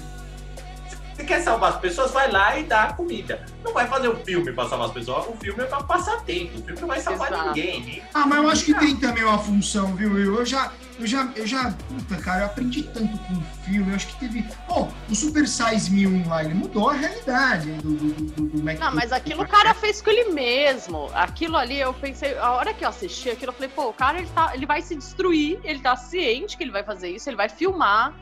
Tipo, ele chegar num estado terrível pra provar que isso aqui não é legal. E aí, ao mesmo É. tempo, você pensa assim, tipo, ele não tá filmando outras pessoas, é ele. É ele na casa dele, comendo um bando de porcaria, ficando com o Gosto fígado do... todo cagado. Eu, eu gosto do audiovisual com propósito de não só entreter, eu gosto. Se eu, Não, eu- pode ter, ô, ô Rinaldi, pode ter o propósito de não só entreter, mas entreter é o primeiro. Salvar o planeta é o segundo. É, quantos filmes não são ótimos? Sei, mano. Salvar- Porque se você. Se o seu objetivo é salvar o planeta, você não vai gastar grana com câmera, com lente. Tem muito mais. Tem, tem, tem, vai, Mas pega depende, a lente, eu- vende a lente e compra uma marmita. Mita, você não Minhas transforma. terapeutas chamavam de salvar o mundo das cáries. Eu, Você não vai salvar o mundo das cáries. Eu falei, isso é muito bom. Não, ó, eu, eu, eu não. Explode a Coca-Cola, vamos explodir a Coca-Cola. Eu, eu, olha, aí me veio um Fight Club na mente. Eu, eu acho que o, que o audiovisual, cara, ele pode ter sim. Porque uma coisa, tudo bem, você pega a marmita, você ajudou pontualmente. Mas se você faz um filme, porra, muito. Eu, eu sou um cara que no ano de 2000, 2000, exato ali, 2000, não é 2001, 2000, eu amava os Estados Unidos. Eu era Ralph Lauren na cabeça. Eu era bizarro. E eu fui aprendendo, e o audiovisual e a música me transformaram muito, muito, muito, muito. O audiovisual, ele toca num lugar que, ok, a marmita, acho que tem que ter todos os trabalhos. Tem que ter a marmita, tem que ter o trabalho voluntário, tem que ter a ONG, tem que ter o governo ajudando. Você tem que ter. E tem que ter um audiovisual que é uma ferramenta de conscientização coletiva para quem às vezes não se tocou. Por isso que eu acredito muito no poder do audiovisual como um poder de transformação swing. Eu, eu é opinião minha. Mas né? eu acho que nesse caso é tipo Corra. A, a pessoa, é, exatamente, pra quem não se tocou, tá aqui. Aí a pessoa que assiste e não se tocou, ela passa vergonha quando ela assiste. Ela automaticamente ela se sente envergonhada. Eu, eu gosto de- dessa, dessa informação passada, dessa forma, sabe? Sim, sim, sim. Agora, quando é, é movido em cima da, da coisa, tipo, olha, a gente vai fazer isso pra fazer aquilo, quando na verdade a gente sabe, né? Enfim, métricas, engajamento, você vai estudando isso aí, você vê que a, a- a pessoa fala A, mas ela tá querendo dizer C. E aí isso é bem difícil. É, tem coerência. Mas, por exemplo, tem um filme do Will, eu vou voltar já para nossa pauta, que chama 12 Brinquedos de uma Semana. Ai, eu adoro! É a eu coisa adoro mais maravilhosa. Eu mostrei para um produtor, o cara ele falou: gente, isso precisa, porque isso não tá feito mais. Vamos fazer. Aí precisa dar verba, a gente ia colocar no edital, o edital precisava da Rouanet, a gente não tava na Rouanet. Mas ali, Will, aquilo é transformação do começo ao fim. É, uma- é um ensinamento que você vai trazendo, ensinando, e o pai, e, e- e a noção de justiça, de senso, de senso comum. Aquilo tem tanta coisa ali, mas tanta coisa, que aquilo é muito poderoso para criança, na formação. Enfim, enfim. então, se você que tá ouvindo. Concordo, gente. bem, discordo, mas tudo Se bem. você, ó, você aí da Turner, do Cartoon Network, né? Se liga, tem tanta gente boa passando. Eu acho também, pra mim, ó, eu- ó, o Will é um desperdício, assim, ó, eu Will, sinto. Will, um mano, desperdício. Não, não, é sem, é sem moral. O filme discorda. Você entendeu errado, Rinaldo. Você entendeu errado. Era pró. Não, tá, ó, não, não acredita nele não, gente. Assiste, tire sua conclusão. É coisa de gênio. Vocês vão assistir, eu não tô É coisa de brincando. gênio. Você vai assistir aquilo Ô, mestre, vamos fazer uma continuação aí. Vamos fazer? do- Vamos, mas claro. Conseguir verba para o que a gente tem que fazer. Agora a favor da chupeta, mostrando a- o lado da chupeta aí. Enfim. Pode fazer a vida da bom. chupeta depois do julgamento. Exato, É. a pessoa não tá entendendo nada. Assistam aí no YouTube. 12 brinquedos e uma sentença. Injustiçada, injustiçada. Foi presa pra, pra mamadeira, pro chocalho tomar o poder. Agora Foi, tá- meio, meio precisamos falar sobre Kevin da chupeta, sabe? Exato, vocês têm que exato. assistir. Júlio É muito César, foda. Nós caímos, todos caímos. Ô, ô, ô, Rinaldi, a gente derrubou a chupeta e todos caímos. Só piorou dele. Isso é verdade, hein? Isso é verdade. hein? Bom, Grande verdade. vamos, vamos- Trocou pelo iPad. Junto com a chupeta, a gente jogou o bebê. Nossa, foi, foi bebê, foi água suja, foi tudo embora. É, bom, vamos falar do final. Vamos. Ah, ó, a gente já tá aqui 15 horas, mestre. Fala aí. Isso, Eu tenho que interação. chupeta pro meu bebê. É, então vou- ó, vamos finalizar. Não, ó, tá dando uma hora e sete agora de podcast. Mas vamos lá, que agora é o último tema. É, o final. O final. Calma aí, quem que chegou aqui na, na nossa live? Como é que ela chama? Perpétua. A Perpétua. Perpétua chegou. Verdade, Perpétua, Como cachorrinha. que não deu o nome de Cujo? Como que não deu o nome de Cujo? Você sabe que eu fiquei muito assim, ia ser Tieta, mas eu gosto tanto de Perpétua, eu tinha acabado de fazer um curso de roteiro do Agnaldo Silva, aí ficou. Não, eu, eu lembrei agora, você tinha falado pra gente, eu, eu, eu tinha esquecido. Vamos ao final.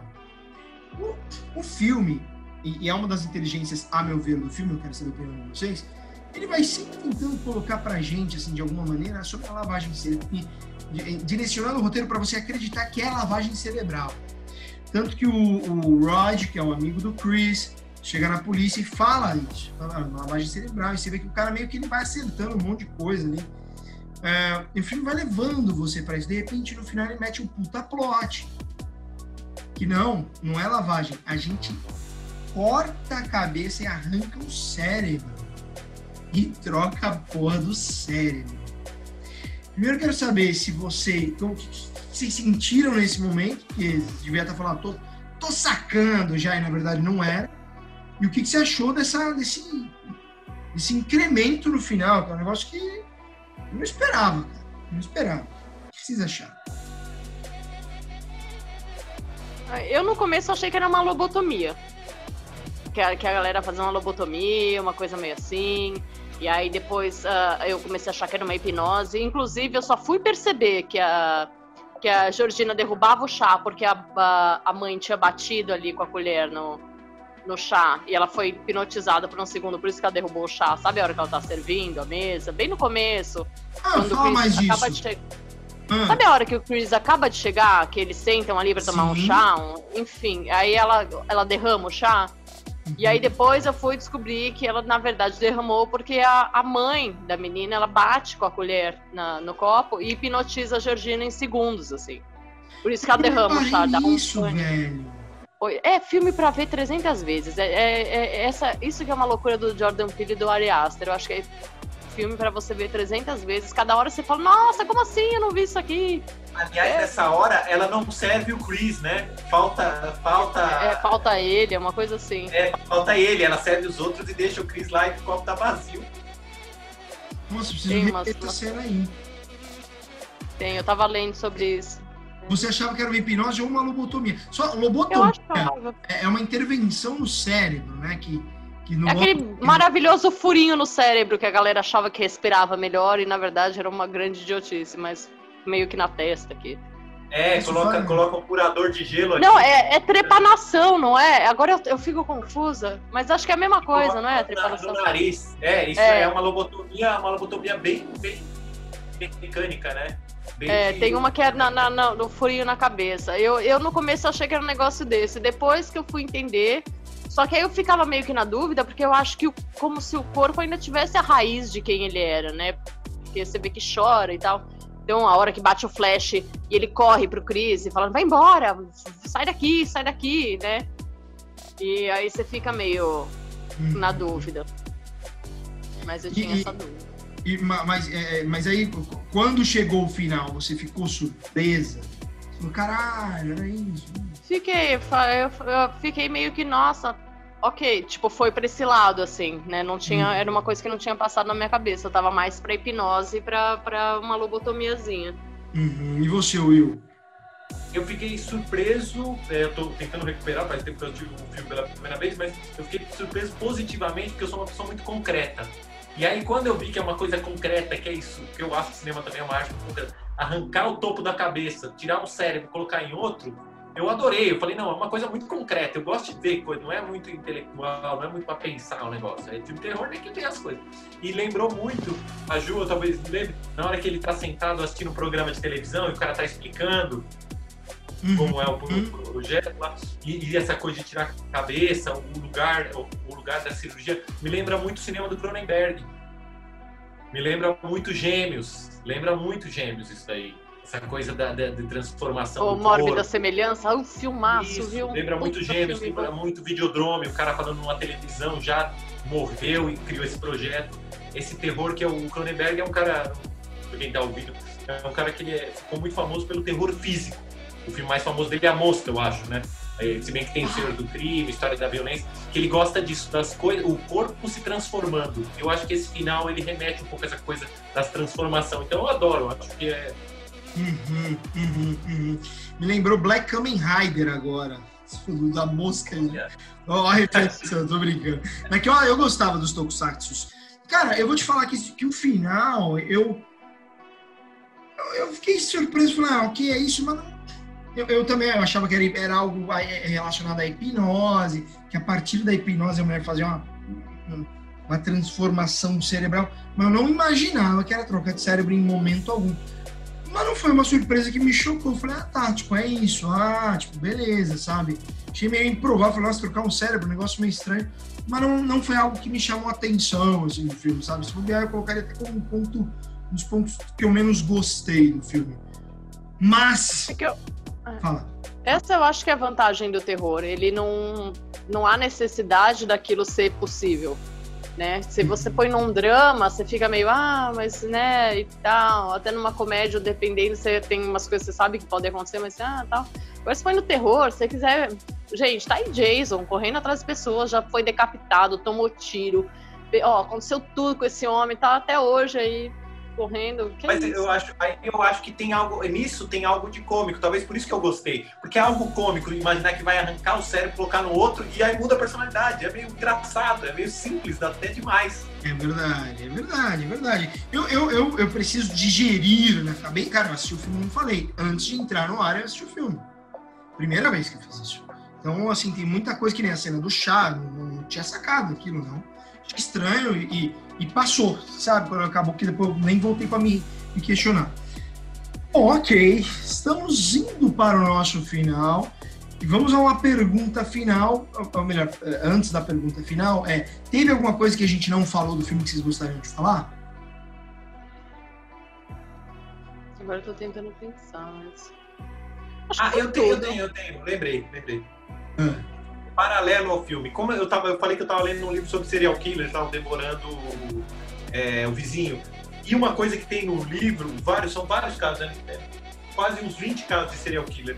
Muitos assassinos, canibais, serial killers do livro, eles escolhiam vítimas, é, é no Estados Unidos, a maior parte é nos Estados Unidos, mas vítimas negras, é, é, latinas, com deficiência mental pessoas é, de, vamos dizer, de minorias. Porque, e mulheres, e aí, não esquece das mulheres que a gente está é, lá, ó, dominando nas vítimas.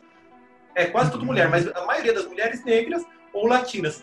Por quê? Porque é muito mais difícil a polícia se importar em procurar um negro desaparecido do que um branco. Um deles fala isso. E aí tem uma cena num, num, num, dos casos lá que o cara ele, ele queria fazer escravos sexuais zumbis. E aí o que, que ele pegava? Ele pegava homossexuais adolescentes e tava furar o crânio dele, que nem falou com lobotomia, com furadeira. E aí é, ele é. tenta fazer isso com o rapaz, e aí o, o rapaz consegue fugir. O rapaz é negro. E na rua, o rapaz encontra duas mulheres negras e um policial. E conta a história o cara branco, que era um assassino, aparece e fala que não, que aquele cara tá maluco e que é o namorado dele, eles tiveram uma discussão. O policial acompanha os dois pra Devolve casa a vítima. Quem que é esse cara? Eu, eu, eu, li essa, eu li dos livros da Ilana Casoy. Eu, é, li então, todos. Eu lembro todos. o nome dele aqui, depois eu, eu lembro. Mas é, é, assustador porque o cara tava lá com metade do cérebro saindo, sangrando, só que ele era negro e o outro branco convenceu o policial. É porque tudo pertence ao homem branco, parece, né? A impressão que dá é essa, tipo, a mulher, o, o, o negro, o homossexual, enfim, todo a mundo minoria, pertence. Né? Part... Latino, no todo mundo. E aí, e eu acho que o filme também ecoa por aí, né? Que você fala, meu, o cara, coitado, tá fudido, né? Tá fudido nesse lugar. O... Cara, enfim. É, tá, tá, vendo como é interessante, né? Enfim, enfim. Uma coisa que eu ia falar, que eu não falei, é só sobre direção de, de, de arte e fotografia, que eu achei. Acho que a Ju comentou disso um pouco no começo.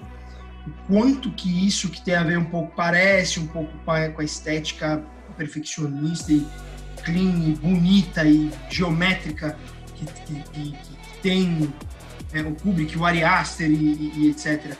E, e, eu acho que foi um trabalho muito bem feito nesse aspecto também. Falou um pouco disso aqui, né? Teve o, o Jay da, da, é, enfim, só queria. É porque é, ele passa informação com, com, com, a, com a arte, né? Isso eu acho que assim é fogo, porque a grande maioria das pessoas não valoriza esse departamento, né? É meio que o que sobra do dinheiro vai para a arte. E é muito errado, porque você tem muita história para contar com a arte. E não adianta você pegar a melhor câmera para filmar, com a melhor lente, se o reboco tá cagado, sabe? Não adianta você pegar um negócio e tá mal feito, e aí você não, não junta, sabe? Eu acho que é aí que tá o trabalho desses diretores que chega nessa excelência, é que você, o, o potinho que tá lá no fundo da cena, ele tá querendo dizer alguma coisa sobre aquilo que você tá vendo. Isso para mim é, tipo, é uma imersão completa num filme, sabe? Eu acho que é é só quem é muito talentoso mesmo que tem essa capacidade aí. E importância da indústria também. O cara tem que ser talentoso, mas ele tá numa linha de produção, né? Que valoriza isso. E nos... Que deixa fazer o que quer, né? Tem gente para isso, né? Tem gente que é paga para fazer isso. Para fazer o que quer. Imagina você ser pago para fazer exatamente o que você quer, gente, quem não quer. O, nos Estados Unidos, essa questão de, de audiovisual industrial é mais forte que no Brasil. Porque no Brasil, que nem você é o diretor, você pega do começo ao fim, que é um produto seu, você vai fazer. É um processo, você tem nos processos industriais também, mas é, é via de regra 80% das, das produções, tudo que é produzido no Brasil, é artesanalzão, e você vai, o diretor vai ser o produtor, que vai ser não sei o quê, e você faz um monte de coisa. Nos Estados Unidos é assim, você é diretor, dirigiu, você entrega a obra, o montador e monta. Poucas situações chega o diretor e senta do lado do montador fala, oh, isso aqui vai para cá, isso aqui vai para assim. O estúdio nem deixa, imagina. O estúdio manda um negócio. Então... Dependendo da cena, dependendo da cena, o, o diretor também nem dirige. Eu já vi uma entrevista com o diretor de cinema de ação que ele falou assim: você começa a fazer filme de ação, eles não te deixam dirigir o filme, você dirige diálogo. Porque tem um cara que é especialista em carro, tem um cara que é especialista em cena de ação de barco tem um cara que é especialista de helicóptero. Aí, depois que você fez alguns filmes, ou seja, tipo, no primeiro filme você mostrou que você manja muito, aí fala, tudo bem, agora dirige cena de ação de carro. E aí você, diretor, dirige. Olha que interessante, isso eu não sabia. Isso eu não sabia. É, cara. Isso é um é- pesadelo. Mas é uma indústria, né? É, é indústria. É um pesadelo. É uma indústria. Tipo, imagina. Fala, tem isso no filme Predador, falando de filme de terror, o filme Predador, eu vi isso no documentário do filme Predador. O diretor do Predador, ele fala, ele fala, ó, as cenas de tiroteio do Predador eu não dirigi, porque era o meu primeiro filme de ação. E aí você assiste o filme sabendo disso, você percebe que a câmera do, do tiroteio é uma câmera mais genérica. A câmera, quando é de tensão, né, é outra coisa. Aí ele falou, ah, depois eu, eu, me deixaram dirigir tiroteio, mas antes não, eu não podia, porque tem um cara lá, tem caras que são especialistas, o cara tá há 30 anos dirigindo tiroteio, ele é chamado para dirigir tiroteio. Faz sentido, é como é, é como é difícil para você que é dono da ideia, porque vai ser executado e não é executado da sua maneira. Não vai ser executado da sua maneira. É como uma fábrica de carro. Você tem lá o cara que a, a, área que pinta, a área que põe a porta, a área que produz a porta, a área que põe o vidro. Hum. Acho que quando... Vai sair sempre, o carro sempre vai sair, né? Sempre vai ter um carro, né? Exato, exato. Isso, não, isso, isso tem a ver com excelência técnica, não necessariamente com excelência narrativa. Né? Enfim, enfim. Muito bem, gente. Estamos chegando ao final. O Will Tadinho ele deve estar desesperado para poder cuidar. Colocando o que tá na boca do bebê. 0 a 10, qual a nota pro Corra? Juliana Valente. Cara, eu dou 9. 9. Boa nota. E você, Will? Eu, eu dou 10, não sei, é a nota máxima. Eu acho o filme espetacular, acho que é um dos grandes filmes da última década aí. Eu acho que é, é sensacional em diversos aspectos e eu acho é isso, é 10, 10, 10. É 10. Eu, eu dou 9,5, não, 9,7, sei lá, é muito perto de 10. Porque eu acho que sempre tem alguma coisa que dá para dar uma melhorada. Eu gostei bastante do filme. É um filme bem fácil de, de, de, você. Apesar dos pesares, você vê que tem cenas que você não pega ali e tal, né? E tem detalhes maravilhosos, mas é um filme simples de entender, é um filme bem feito, executado. É... Tudo, tá tudo bem, tá tudo muito bom ali, né? Muito bom. E, e eu que sou meio encagaçado, não fiquei com medo, então foi mais fácil de assistir. Muito bem, se tivesse que recomendar então um filme para as pessoas que vão ficar uma semana sem a nossa presença, para eles assistirem um filme, qual seria Juliana? Olha, eu, eu indicaria o primeiro filme com criança serial killer que teve, que é de 1954, se eu não me engano, que chama The Bad Seed. Mas aí tem aquela bela tradução maravilhosa nossa, que acho que tá como Tara Maldita. Mas é muito bom porque ele é muito teatral, o Wilson vai adorar. Assim, o final é, é, maravilhoso, porque eles se apresentam. Acabou o filme, eles vão se apresentam, tal, como se eles estivessem realmente num teatro. Mas é muito legal porque é a primeira vez que você vê uma criança sociopata e o filme é preto e branco ainda. É, puta, eu, eu tenho ele em casa, eu adoro esse filme. Muito bom, muito bom, eu preciso ver. Will, Ó, eu vou indicar um filme aí que tá no Netflix, eu acho que tá por enquanto, não sei quando as pessoas ouvirem, vai estar, tá, né? Enquanto a gente tá gravando, tá. Se não tiver, vão atrás. Filme de 2017 chamado It Comes at Night. Eu acho que em português é O Cair da Noite. Você assistiu esse noite. filme? Assisti. Gostei. Gostei. Bom, hein? Vou tá aqui, Ao Cair da Noite. É um filme baratíssimo também. É um filme da produtora lá, aquela A24, que tem feito filme de terror. É um filme Gente, é, também um cineasta jovem, o Joe Edgerton, que é um ator badalado aí de Hollywood, ele tá investindo muito em filmes independentes. E aí ele bancou esse filme aí. Meu, é um filme que, assim, parece um episódio piloto de uma série de terror, não é, Ju? Sim, sim. É, eu, eu, assim. eu, tiraria de uma, de uma série do. dessa. Eu até já falei dela, da Nightmare and Dreamscapes do Stephen King. Eu tiraria de uma, uma coisa dessa, assim. É porque muito, ele, porque muito ele é legal. pequeno. É um filme pequeno, mas assustador. Ele é? é enxuto, simples e, e, é, e realmente é um, é, um, é um terror.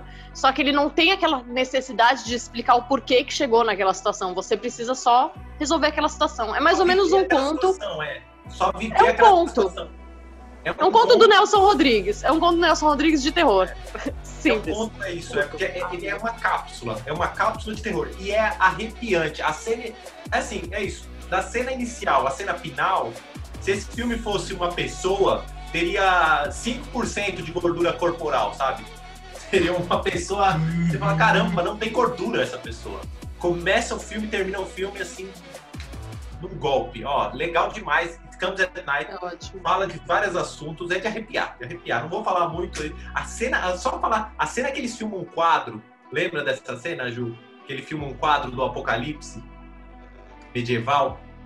Nossa, faz tanto tempo que eu vi esse filme. um quadro que é uma imagem do apocalipse medieval. É de arrepiar, de arrepiar. É que tem. É, é mostra tipo a peste negra passando. Hum. É uma peste negra, assim. Muito bom. Muito é, bom. É atual também, né? Hã? É atual. É atual ah, também, né? Que nem. Ó, eu. Com eu... bebê. Filme com bebê. Terror. Gente, aliás, falando em BBB, assistam o, o, filme do Rodrigo Aragão novo, os filmes do Rodrigo Aragão. Tem Mangue Negro, tem Boa vários dica. filmes. Denilson Ramalho, ó, já tive o privilégio de assistir um filme do lado de Denilson Ramalho numa premiere, quase morri do coração. Queria encostar nele para passar sabedoria. Sabe quando você só quer colocar o braço, você coloca o braço, às vezes vem um negócio por osmose, me dá um, sabe? Nossa senhora, são dois caras de terror assim que é, é tipo porrada na cabeça. É demais. Demais. Eu preciso conhecer essas referências aí de. Eu, eu, eu, eu fico viajando um pouco nas referências que vocês vão dando, mas é interessante, que é um aprendizado, então com certeza tem ouvintes na, no, no, mesmo patamar que eu que estão achando isso muito interessante. Eu, eu gostaria de indicar, cara, tem.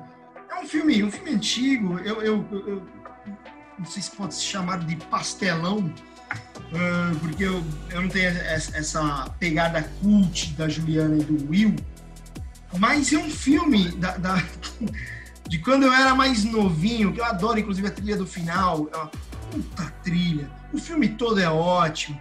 Ele reinventou o gênero ali na época, que é um filme chamado Pânico. Scream. Ah! Que... Wes Craven, é do Wes Craven, é. Wes é, Craven. É, muito bom. Acho que ele morreu, né? É, se não me engano. Esse cara morreu. O filme, e esse filme é, é terror ou é comédia, mestre? É terror ou é comédia? O que? O Pânico? Não, é. é, é vocês acham? Ah, ah é, é, um slasher comédia, mas é comédia. Eu não, não sei, eu adoro, eu adoro esse filme. Você, Fabrício arrasou, é demais esse filme. Eu, eu, eu, cara, eu assisti ele tantas e tantas vezes, mas tantas e tantas. Aquela cena inicial da Drew Barrymore. Maravilhoso. Olha, cara, enfim, enfim. Então, o Pânico, o primeiro, depois virou um pouco palhaçada, já o segundo já não gostei. Eu gosto dos, do 2, sabia? Eu acho que o 2 ele tem seu valor muito grande também. Eu tava assistindo é, outro legal. dia ele. Eu falei, gente, é ele é legal. Ele é legal, mas não é um, não é um. Tem... Não, é que o 1, um, né, ele fez um, ele mudou ali, né? Ele foi um divisorzinho de águas ali. Divisor de águas. Dois é legal, dois é legal. Vai ter, vai ter agora o 5, né? 5, vai em 2022, acho que lança, não é? 22? Eu acho que é. Com um elenco bem parecido. Eu acho que o Arquette tá, a, a menina também tá, a principal, que eu esqueci agora o nome dela. É, ela tá também. Eu tava vendo outro dia que a galera tá, tá com tudo. Boa, é... boa. Quem vai dirigir? O Wes Craven morreu. Outra Cara, mas, acho que o 4 já não foi ele que dirigiu, eu acho, sei lá. Eu nem vi, eu nem vi. Tinha... É, eu não lembro agora. Vale a pena ver o 4 por, por ser da franquia, sabe? Mas. É, é, eu sou a favor que tenha 15, eu sou a favor que tenha 20, é. 50 filmes. Eu tem a ver, série, ó. Tem, tem a série Scream também. Na Netflix, é uma série do Pânico, um elenco totalmente diferente, outra pegada. Série meio, meio boba, sendo bem honesto. É meio boba, mas vale a pena. É gostoso. Você vai indo pela nostalgia, você fala, pô, legal. Você vai assistindo. Eu assisti inteiro. É de terror, até o que é ruim é bom. Quando é terror é igual pizza, até quando é ruim é bom. Exato, vai, vai, vai tranquilo, assim, sabe? Vai, é um, é um roteiro um pouco ingênuo, as coisas falam, putz, cara, sério, os caras vão pra esse caminho. Mas vai, vai. E aí chega o final da segunda temporada, acho que não desempenhou tão bem, eles encerram a temporada e conclui com um filme após a temporada. Um filme, uma sequência. É legal, gente. Vale a pena pegar um final de semana e investir na série Pânico também, Scream do Netflix. Mas é isso. Ah, acabou. Acabou. Que triste. Acabou nossa boate. Acabou nossa baladinha de hoje. Meu vinho encerrou aqui, ó. Acabou, acabou seu vinho, Ju? Faz tempo, né? Acabou. É por isso, por isso que estamos encerrando. Fico tão triste que fica esse finalzinho e eu nunca consigo tomar esse finalzinho da taça. É uma tristeza, eu tô lá. eu tô fogo. Bom, Will, Ju, obrigado, um abração. Despeçam aí da galera, vai dar só uma boa noite de vocês e a gente vai nessa. Boa noite, gente. Foi um prazer. Boa noite, Brasil. o mundo, porque o, o, o Roda de Cinema está sendo ouvido em vários países, gente não sabe o que está acontecendo. O universo também pode ser tá sendo ouvido em outra dimensão. Exato, se, se, se você que assumiu a presidência espiritual do mundo aí, de não sei o quê, ó, oh, dá uma melhorada, facilita para nós um pouco. Bom, é isso aí. Você sabe que pode ser que quem escute isso daqui a alguns anos, a presidência esteja bem melhor e a pessoa vai falar, nossa senhora, o que, que esses três lunáticos estão falando? Tomara, gente. É. Espero que vocês escutem pior, né? Os três pior, lunáticos. Fale, nossa, vocês reclamavam disso? Nem imaginava. Agora que não. não quero estar tá nesse, não. O presidente é o, é o, o Frankenstein. Olha, eu prefiro. Podia ser o, o, doido, do, o doido do monte. Lembra? Até esqueço o nome dele. O Daciolo. Daciou. É, que escapou por pouco, né? Escapou por pouco, assim. Do, do- do- É. E, ó, qualquer coisa, enfim, qualquer coisa era menos pior. Bom, gente, mas é. Não, não, não. É que nem filme de terror. Não pode achar que pode piorar, porque se piorar é muito pior. Então vamos achar que. Vocês sabem do elefante cacareco, do elefante não, do rinoceronte cacareco, que foi, foi a primeira eleição como forma de protesto, agora eu não sei se é nos anos... Qual que é, Will? Você lembra? 50, 60? Eu não sei, é verdade. É. Isso no Brasil? Que aí elegeram um rinoceronte, é, como forma de protesto, e ele era, acho que, vereador, não lembro que, que caralho, que, qual que era o cargo dele. E ele foi eleito, e desde então a gente já começa a fazer merda, tá vendo? Só que é um É, looping, foi gente. Voto, é um voto looping. de protesto. Isso foi Voto de 1900, protesto. aqui, ó, 59. 100 mil votos. 100 mil votos. 100 mil votos, tá vendo? 59 foi. Cacareco. Era, era, era, era quem? Teve o Getúlio, depois Café Filho. Aí depois do Café Filho, quem que veio? Não foi o Kubitschek. Foi o 79. Kubitschek. Mas Kubitschek, foi o Kubitschek, que é de 64 foi o Jango que derrubaram. é, é, foi. Olha lá, mas ele foi. Aqui eu não consigo encontrar. Quem que ele foi eleito? Foi o quê? De- deputado? Vereador? Quem que Eu não foi? lembro o que, que era agora. Eu sei que desde lá, de lá pra cá, a gente só pensa em quem que a gente elegeu. De lá pra cá, Câmara como forma de Municipal. protesto. Foi Câmara Municipal de SP, é. 60 anos. Tem imagem na internet do Cacareco no zoológico. Olha, Tá gente, vendo? Cacareco, ó. Eu, eu votava no Cacareco, dependendo do. do, do, do- Gente, eu mano. até, até nesse mouse aqui. Se fosse pra- se é pra comparar um com o outro, eu voto no mouse que causa menos mal. Vamos eleger uma taça de vinho. Acho que, olha, enfim. Vamos. Bom, Vamos. gente, é isso. Esse foi o nosso Roda de Cinema. Ah, esse foi o nosso. nosso Hora do Horror. Que roda de cinema, nada, pô. Roda de cinema é na segunda-feira. Hoje a gente tá aqui com. Na terça do lançamento, né? Está no Hora do Horror. Um abraço a todos vocês. O Will, quando ele começa a fazer com a mãozinha assim no vídeo, é que ele precisa desesperadamente ir embora. Cobra Kai. feio. É Cobra Kai. E vamos nessa. Ano que vem eu vou estudar cinema em Cuba. Eu não estou brincando, eu vou fugir do Brasil. Um forte abraço a todos vocês, até breve. Um grande beijo, a gente volta semana que vem com nós do Jordan Peele. Forte abraço, a gente se vê, galera. Valeu. Sigam arroba terror com tudo e arroba roda de cinema. Aí sim, roda de cinema. Valeu, fui!